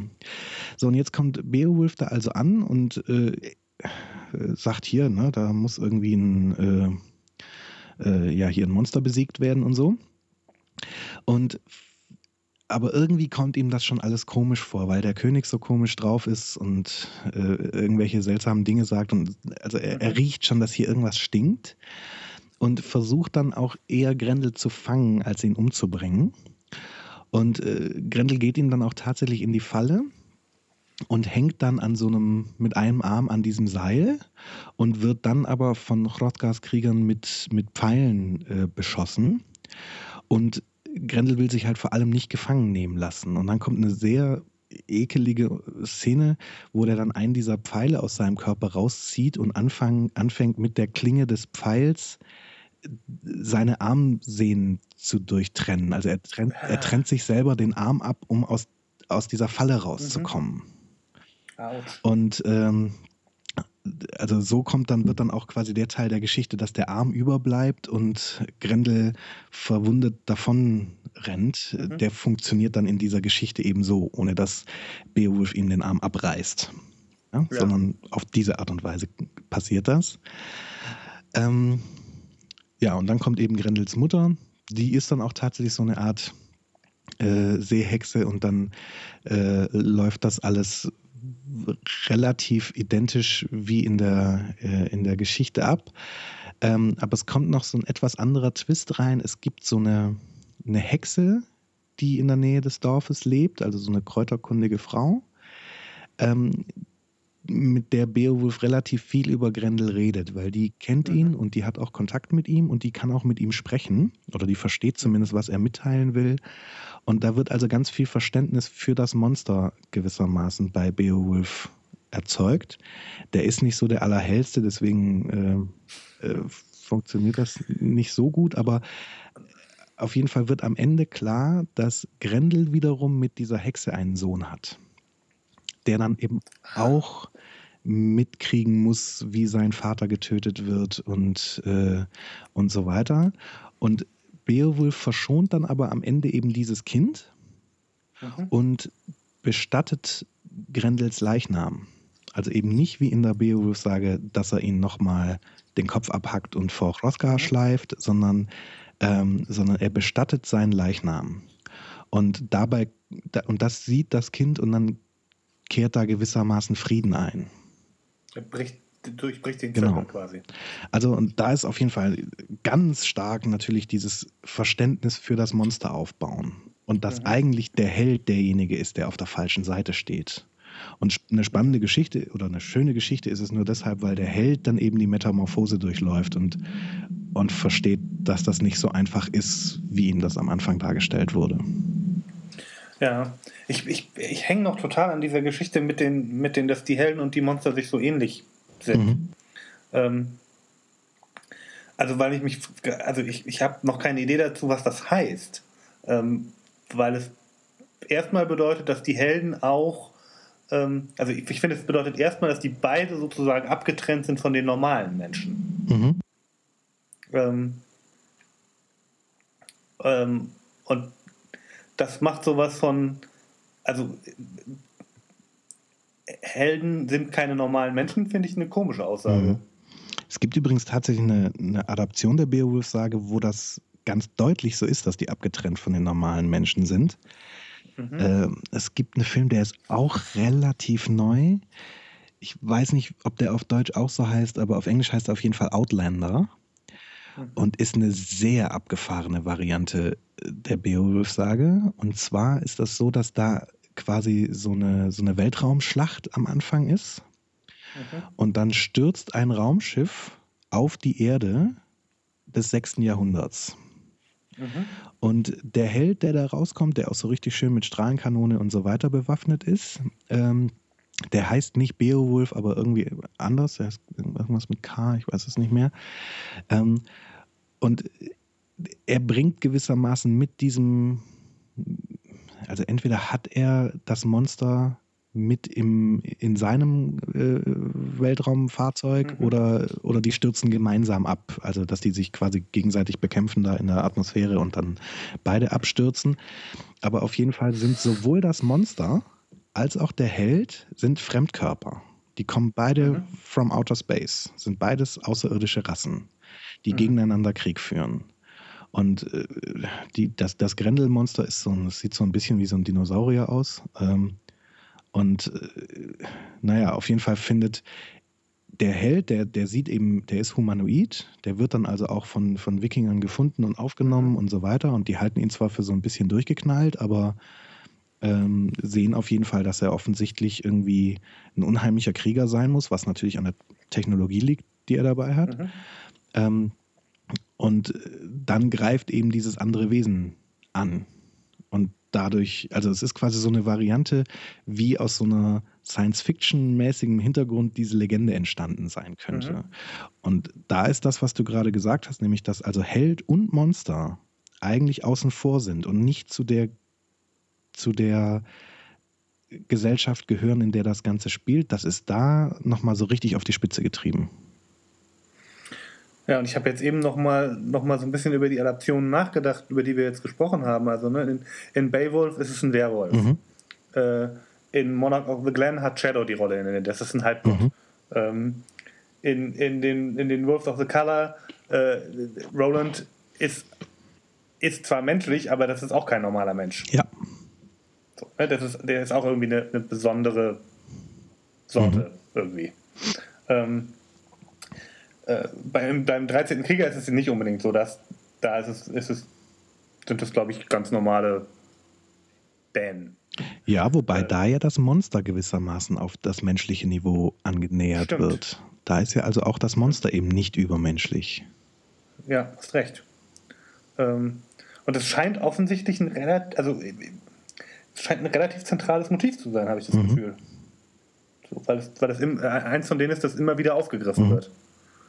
Ähm, oder dass, dass die Leute eben immer wieder den, den Held eben auch außerhalb der Gemeinschaft. Also es ist ja keine Geschichte über eine, eine Dorfgemeinschaft, die aus sich selber heraus aufsteht und sich verteidigt. Mhm. So, Ja. Das, das wäre eine andere Geschichte, sondern es wird tatsächlich jemand ja von außen gerufen. Who you gonna call? So. Genau. Äh, Wo wir wieder bei den Ghostbusters sind. Ja, genau. genau. Mhm. Ähm, um, um diesen Kampf zu kämpfen. Ja. Ich, ich, ich, was ich mir vorstellen könnte, ähm, das wäre wieder so eine Herr der Ringe-Parallele, oder zumindest habe ich den Herr der Ringe immer so verstanden. Ähm, im Herrn der Ringe ist es ja so, dass, dass quasi mit, dem, mit der Vernichtung von Sauron äh, endet dann sozusagen auch wirklich das Zeitalter der Elben auf, der, äh, auf Mittelerde. Mhm. Das geht ja vorher schon zu Ende, aber dann ist irgendwie klar, okay, die Zeit der Elben ist vorbei, die Zeit der Menschen ist gekommen. Das ist ja so ein bisschen die, der Übergang, der da ja. passiert. Ähm, und die Elben, so wie Tolkien sie beschreibt, sind ja deutlicher als die Menschen irgendwie bei den Guten angesiedelt. Mhm. Also Elben sind viel weniger korrupt, korrumpierbar und, äh, und so. Und in dem Moment, in dem aber das absolut Böse von der Welt verschwunden ist, in der Figur von Sauron, mhm. ähm, muss auch das absolut Gute mhm. Ähm, und dann bleibt eben nur noch der Mensch übrig, in dem immer beide Elemente irgendwie vorhanden ja. sind. Vielleicht ist es so eine Figur, weißt du, weil das, weil das Monster so, so außer, außerirdisch oder äh, so, so unmenschlich böse ist, brauchen wir auch eine Sorte Held, der unmenschlich ist mhm. oder äh, abgetrennt von mhm. uns. Ja. Also, und vielleicht ist es tatsächlich auch so ein, also wenn diese Erkenntnis, guck mal, dein Feind ist dir gar nicht so unähnlich ja, mhm. das ist ja eine, eine sehr, sehr moderne Erkenntnis mhm. und passt auch so ein bisschen zu dieser ja recht untypischen Variante, dass Beowulf ähm, zum König gemacht wird, vor allem wegen seiner charakterlichen Eigenschaften und zwar wegen recht friedlichen und besonnenen Charaktereigenschaften, mhm. gar nicht so sehr wegen dieser kriegerischen Dinge. Ja, und, und eigentlich, also zumindest so, wie wir die Geschichte heute erzählen, also in diesen Neuerzählungen mhm. dieser Sache, ist es ja eigentlich vor allem ein, ein Aufruf, ähm, in, in, deinem, in deinem Feind sozusagen so dich selbst zu erkennen und, und die Gemeinsamkeiten zu finden. Ne? Also. Würdest du sagen, dass sich das durch die, durch die Erzählung so durchzieht? Naja, also zumindest wenn die Erkenntnis, dass dass vielleicht gar nicht du der Gute bist, sondern, sondern dass du der Böse bist. So. Das ist ja auf jeden Fall, also wenn man sich überlegt, wie man damit umgehen muss, also man, man kriegt es eigentlich sehr deutlich gezeigt, um mal wieder äh, Stephen Frys These, dass man fast alles mit Star Trek erklären kann, äh, sehr deutlich vorgelebt kriegt man es in einer Adaption der Beowulf-Sage, die haben wir übrigens noch gar nicht erwähnt. Äh, Voyager, äh, bei ne? Raumschiff Voyager, äh, Heroes and Demons heißt diese Folge. Ähm, was ja auch genau diese Polarität übrigens aufmacht, fällt mir da gerade auf, in diesem Titel Heroes and Demons, ne? also Held, Held, und, Held und Monster. Ja. Ähm, äh, kurz zusammengefasst ist es so, dass es, äh, also die haben ja das Holodeck da und äh, Fenrich Kim hat eben ein, ein Programm, das er in seiner Freizeit spielt, wo im Prinzip die, wo er als Beowulf die Beowulf-Sage mhm. nachempfindet. Und die Voyager ist da gerade mal wieder an irgendeinem äh, an einer Raumanomalie dran, wo irgendwelche äh, photonische Energie, irgendwas Lichtmäßiges äh, erforscht wird. Und dann tritt natürlich eine okay. Fehlfunktion im äh, Holodeck auf, wie das ja meistens ist, wenn das Holodeck mit ins Spiel kommt. meistens gibt es eine Fehlfunktion. Und ähm, äh, ja, auf jeden Fall sind mal wieder die Sterbesicherungen aus und alles geht schief und so weiter. Und Fenrich Kim äh, ist nicht mehr auffindbar, er ist nicht mehr an Bord. Dann gehen Chakotay und, und Tuvok rein und versuchen ihn dort zu finden, durchleben auch diese Beowulf-Sage. Und dann kommt Grendel durch die Tür und dann sind sie auch weg. Und dann schicken sie mhm. letztendlich den einzigen rein, der da gefahrlos reingehen kann. Also äh, genau, sie stellen erstmal fest, dass die nicht tot sind, sondern dass deren, dass sie in Energie umgewandelt wurden ähm, wie das mhm. halt so funktioniert auf dem Holodeck. Und dem einzigen, dem das nicht passieren kann, weil er schon Energie ist, äh, nämlich dem holographischen Doktor, dem wird dann aufgetragen, das Ganze zu regeln. Und dann durchlebt. Der, der kein Mensch ist. Genau, der ist eben selber ein, ein Hologramm. Ähm, Warum muss man sich irgendwie im Wikipedia-Artikel zu Voyager nachlesen? Das dauert jetzt wirklich zu lang.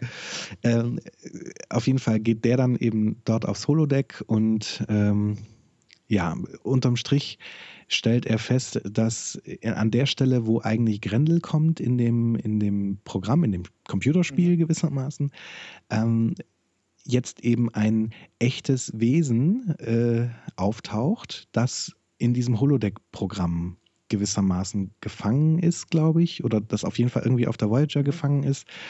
Und dass also diese photonische Energie, die die Voyager da erforscht, äh, dass das in Wirklichkeit Lebewesen sind. Völlig überraschender Plot-Twist für, für Star Trek. total überraschend. Ne? Oh, es lebt. Ja. Äh, und letztendlich stellt er dann Kontakt her.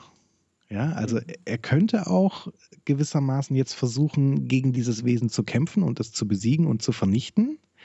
Aber was er tut, ist gewissermaßen einen Geiselaustausch dann zu organisieren. Mhm. Und er, also er fängt, er, er stellt Kontakt her und kommuniziert und lässt quasi die Forschungsexemplare, die die Voyager hat, dann frei, um diesem Wesen zu signalisieren, guck mal, die deiner Art, die wir gefangen halten, haben wir jetzt freigelassen, vielleicht lässt du die unsere Art, die du gefangen hältst, irgendwie frei. Und genauso läuft das Ganze dann auch. Ähm, ist eine sehr frühe Voyager-Folge und dient vor allem so der Charakterentwicklung des Doktors. Der hat dann ja quasi da so seine erste Außenmission auf dem Holodeck. Mhm. Woanders kann er ja nicht hin. Ähm, und ja, und eigentlich ist das ja so, da wird einem ja mal schön in Lösungen vorgelebt. Wie geht man denn eigentlich damit um, wenn man feststellt, dass das Monster, das da auftaucht, mhm. gar kein böses Monster ist, was dich einfach nur vernichten will, äh, sondern dass das auch gewissermaßen nur Menschen sind, zumindest mhm. auf so einer Gefühlsebene. Dass man da, dass, also in diesem Fall will ja quasi der, der Grund, warum diese Besatzungsmitglieder da reingehen, ist genau derselbe, warum dieses Monster in dem Programm drin ist. Das will seine Freunde finden und da mhm. rausholen. Also man stellt fest, guck mal, wir sind exakt identisch. Wir wollen beide das Gleiche. Wir müssen nur diesen Konflikt hier aufgeben und miteinander reden. Also spannend finde ich da auch nochmal, ne, dass, dass derjenige, den, den sie losschicken können, ist derjenige, der nicht Teil der menschlichen Gemeinschaft ja. ist.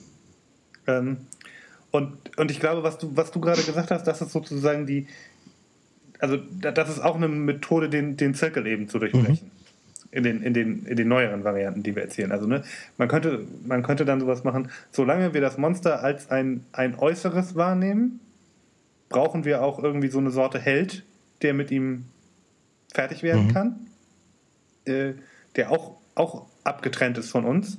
Und wenn wir aber anfangen, irgendwie quasi auf, auf die Gemeinsamkeiten zu gucken, dann ermöglicht sich sozusagen eine andere Problemlösung. Mhm. Und dann können wir vielleicht auch auf den Helden verzichten. Mhm.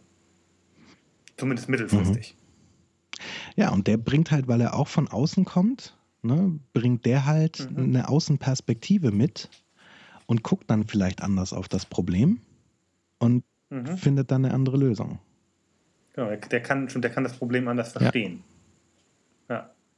Und ich meine, in der Original-Beowulf-Sage kommt er natürlich zu genau derselben Lösung, die die anderen auch versucht haben, nämlich auch dem Monster aufs Maul. Aber, aber in diesen Neuadaptionen kommt ja eben dann eine diplomatische Lösung letztendlich mit ins Spiel, auf die eine oder andere Art und Weise. Also sehr deutlich eben hier in dieser Voyager-Folge. Ja, also nicht in allen, ne? aber äh, naja, also in, in Beowulf und Grendel, also dieser Geschichte mit Gerard Butler, ist ja im Prinzip so eine. Da kommt ja am Ende so ein Friedensschluss durch diese Respektsbezeugung der, der Beerdigung. Und mhm. in dem Animationsfilm, da stirbt ja auch gewissermaßen Drache und Beowulf gleichzeitig, ähm, aber in einem Akt der Versöhnung. Ja, also mhm. die stürzen da gemeinsam äh, so eine Klippe runter, wenn ich das recht erinnere. Mhm. Und im Fallen erkennt Beowulf, dass das, das sein, sein Sohn, Sohn ist ne? und erkennt ihn auch an als sein Sohn. Mhm. Und das löst den Fluch. Ja. So. Ich dachte jetzt nochmal an den, an, ne, im 13. Krieger ist es auch noch eine relativ klassische. Äh, genau, Lösung. ja, im 13. Krieger gibt es auch auf Mütze, das ist wahr. Genau. Und in den Wolf of the Color gibt es auch ganz schön auf ja. Mütze. Wobei dazu auch der, also in, in, in, im 13. Krieger zumindest, da stirbt ja aber auch Beowulf, ne? also, also Bullywulf mhm. heißt er ja in, in, in mhm. dieser Geschichte, äh, der muss ja auch sterben für ja. diese ganze Sache. Also es macht schon auch nochmal das Thema auf, naja, also wenn man diesen kannibalischen Neandertaler-Clan dann auch tatsächlich so ausrotten will, dann muss man auch seine eigenen Helden dafür opfern. So, und mhm. also, und da würden wir ja heute vielleicht auch sagen, naja, da müsste man anders mit umgehen. mit so einer Situation, sondern irgendwie versuchen, eine friedliche Lösung zu finden. Und das ist eigentlich so aktuell wie nichts Gutes, ne? weil wenn man sich so die, wie soll ich sagen, so die, die Propaganda der politischen Rechten in, in Vereinigten Staaten anguckt, warum diese Kriege im Prinzip gegen die islamische Welt, wenn man das jetzt mal so platt ausdrücken mhm. will, das, so einfach ist es natürlich nicht, aber warum die geführt werden muss, dann kommt ja so ein ganz häufig so, so, so platte Argumente wie äh, they hate us for our freedom. Mhm. Ja. So, was ja die hanebüchenste Begründung für diese Kriege ist, die man sich nur vorstellen kann. Und das ist ja so ein ganz ähnliches wie äh, der Grendel hasst uns, weil wir hier so fröhlich sind und hier so hassen, ja. äh, hier so feiern und so weiter. Dafür hasst er uns und deswegen fällt er über uns her. Und und in all diesen Neuerzählungen stellt man dann im Nachhinein fest, dass diese plumpe Erklärung, naja, der ist halt einfach böse und mit dem kann man nicht reden und der, der, der, der, die, die wollen uns alle umbringen, dass die nicht stimmt, sondern dass da ein denkendes, fühlendes Wesen mit einer ganz eigenen Geschichte und teilweise sogar mit einer eigenen Verletzung, die letztendlich auf der Seite der vermeintlich Guten begangen worden mhm. ist, steht. Es, es sei denn, äh, das ist die andere Variante, ähm, man, man hält sozusagen an dem Original, an der Originalfigur fest und dann ist, ist die Bedrohung aber tatsächlich irgendwie ein außerirdischer äh, Geister, also dann, dann wird sie sozusagen tatsächlich nochmal ganz deutlich ins Nichtmenschliche mhm. äh, verlegt. Ja, das stimmt. Ja, aber so, so, sobald, sobald man ihn, sobald man ihn quasi als, als, als ein Teil von uns sieht, dann kriegt die Geschichte andere Konnotationen mhm. irgendwie.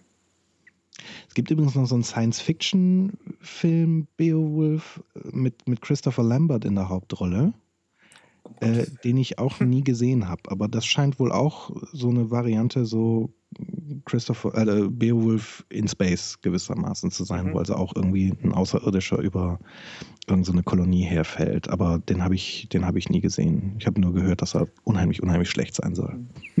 Ich habe äh, gerade noch mal kurz an ähm, Cowboys und Aliens denken müssen.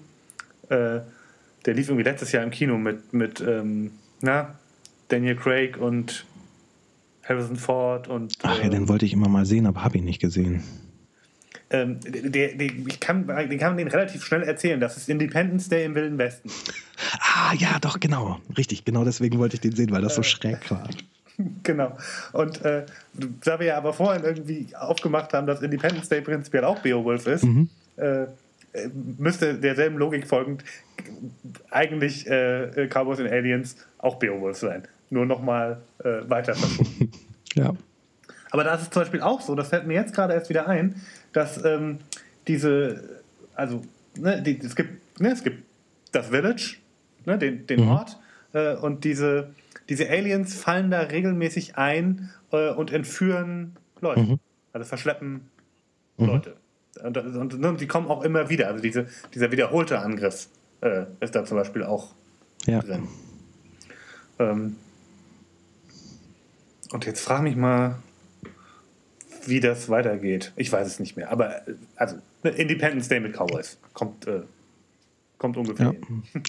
Aber ich glaube, wir können so zusammenfassen auf dieser Frage von, worum es denn dann wirklich geht und was so dahinter steckt, dass also es irgendwie das, was in der Beowulf-Sage aufgemacht wird, sowohl in diesem Schrecken, also eigentlich das, was ja so schrecklich ist, ist ja gar nicht, wenn Grendel tatsächlich kommt, sondern das, was so schrecklich ist, ist die Angst davor. Things that go bump genau. Und also A, in diesem, in diesem archaischen Angstmuster, was da bedient mhm. wird, und dann eben mit diesem, dass irgendwie die Grenze zwischen Held und Monster verschwimmt. Da scheinen irgendwie genug Elemente drin zu sein, sodass wir die heute im Prinzip auf zwei verschiedene Arten und Weisen erzählen können. Entweder sagen wir, okay, Held und Monster, die nähern wir tatsächlich einander an und dann erzählen wir quasi eine, eine Geschichte, wo, wo dieser Dialog in irgendeiner Form eine Rolle spielt. Entweder wenn es schon zu spät ist, wie in diesem Animationsfilm, oder eben durchaus erfolgreich, wie, wie in der Star Trek-Folge. Mhm. Ähm, oder eben man, man schiebt das Monster so weit vom Menschen weg, dass die Grenze wieder ganz klar zu sehen ist. Ne, indem man die ja. bösen Aliens von Independence Day irgendwie mit ins Spiel bringt oder eben, ja, also im, Prinzip in unserer heutigen Gesellschaft müssen wir eigentlich Außerirdische nehmen, um das mhm. äh, so klar zu machen. Und und dann kann man sie noch so erzählen wie früher. Dann kann man die Haut drauf Geschichte erzählen. So. Genau. Und ansonsten gibt es aber an der anderen Variante gibt es nur uns. Mhm. Ne? Und äh, auch, die, die, weißt du, auch die Dinge, die nachts Lärm machen, vor denen wir Angst haben, sind wahrscheinlich auch mhm. nur wir. Leute, die nachts nochmal aufgestanden sind oder so. Und deshalb knarzen Türen oder mhm. man hört Schritte oder, ja.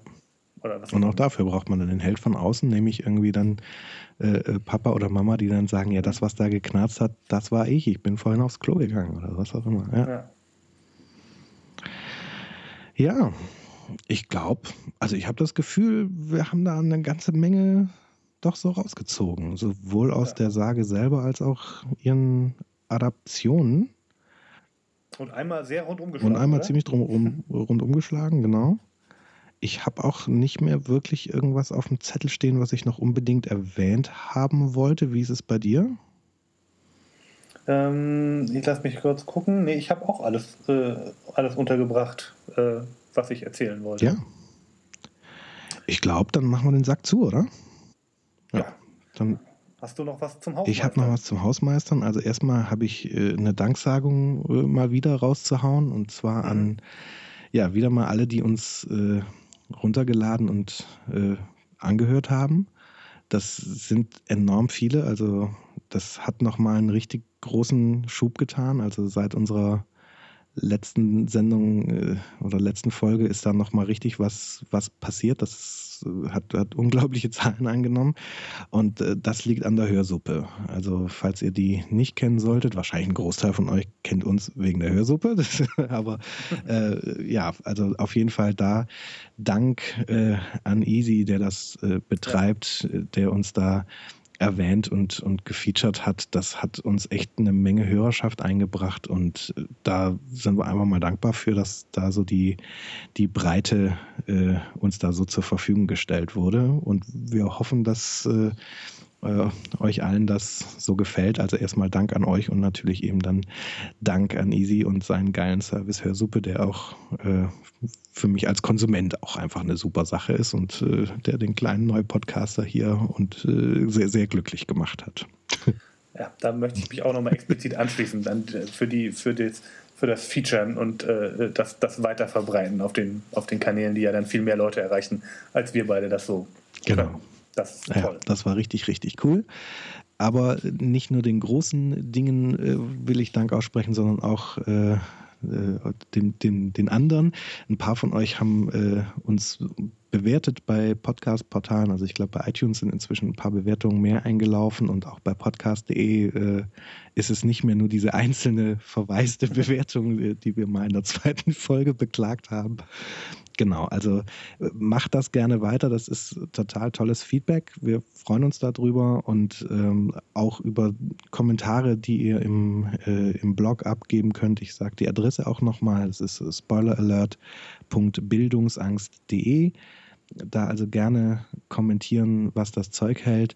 Gerne auch über Twitter äh, Feedback an uns ran. Wir freuen uns wirklich über, über alles. Und auch auf den Flatter-Button drückt da gerne drauf. Da freuen wir uns auch. Das haben auch schon ein paar von euch gemacht. Das ist auch eine feine Sache. So, da kann man auch diese ganze äh, Serverinfrastruktur so ein bisschen mit querfinanzieren. Und wer weiß, vielleicht kommt auch irgendwann mal besseres Aufnahmeequipment raus, sodass wir nicht immer vor allem bei Daniel nicht immer den ganzen Wohnzimmerklang drauf haben. ja, ähm, Hausmeistermäßig war es das ansonsten. Ach, na gut, ich, noch für alle, die Aprilscherze hassen, entschuldige ich mich ganz förmlich für die Aprilscherzfolge, die ich rausgehauen habe. Ich ich konnte nicht widerstehen äh, wegen der ganzen Wanderhure, äh, wegen des ganzen Wanderhure-Hypes, der da wegen der Sat1-Verfilmung gemacht wurde. Ähm, äh, ich habe mich übrigens am meisten über die Shownotes gefreut, die du dafür zusammengestellt hast. Worüber wir angeblich gesprochen ja, hätten. ja, ich habe, äh, also jeder einzelne Link führt ja zu einem Rickroll, das musste mhm. ja sein. Mhm. Und ähm, ja, ich habe die Tropes habe ich recht zufällig genommen und dann habe ich mhm. irgendwelche Sachen noch verlinkt, wie Matrix und solche Sachen. Herr der Ringe, weil man Herr der Ringe immer genau, Herr der Ringe wird immer verlinkt. Ich glaube, Star Trek habe ich auch verlinkt, weil Star Trek muss auch immer. Und äh, am Ende noch den Literaturnobelpreis. Da bin ich auch über die Fantasien gespannt, wie der wohl in diesem Gespräch eine Rolle gespielt haben muss. Naja, genau. Also für alle, die es gehasst haben äh, und die Bandbreite, die sie dafür opfern mussten, das, die kleine Datei runterzuladen, äh, entschuldige ich mich. Ich hoffe, die anderen haben ein bisschen Spaß dran gehabt. Ich konnte einfach nicht widerstehen. Ja, das war's, Hausmeister Rick. Und äh, ja, ich danke euch wieder sehr fürs Zuhören. Danke dir, Daniel, für das Gespräch. Das hat mir mal wieder eine Menge neue Erkenntnisse gebracht. Ja. ja Und äh, dann sage ich Tschüss, bis zum nächsten Mal. Tschüss.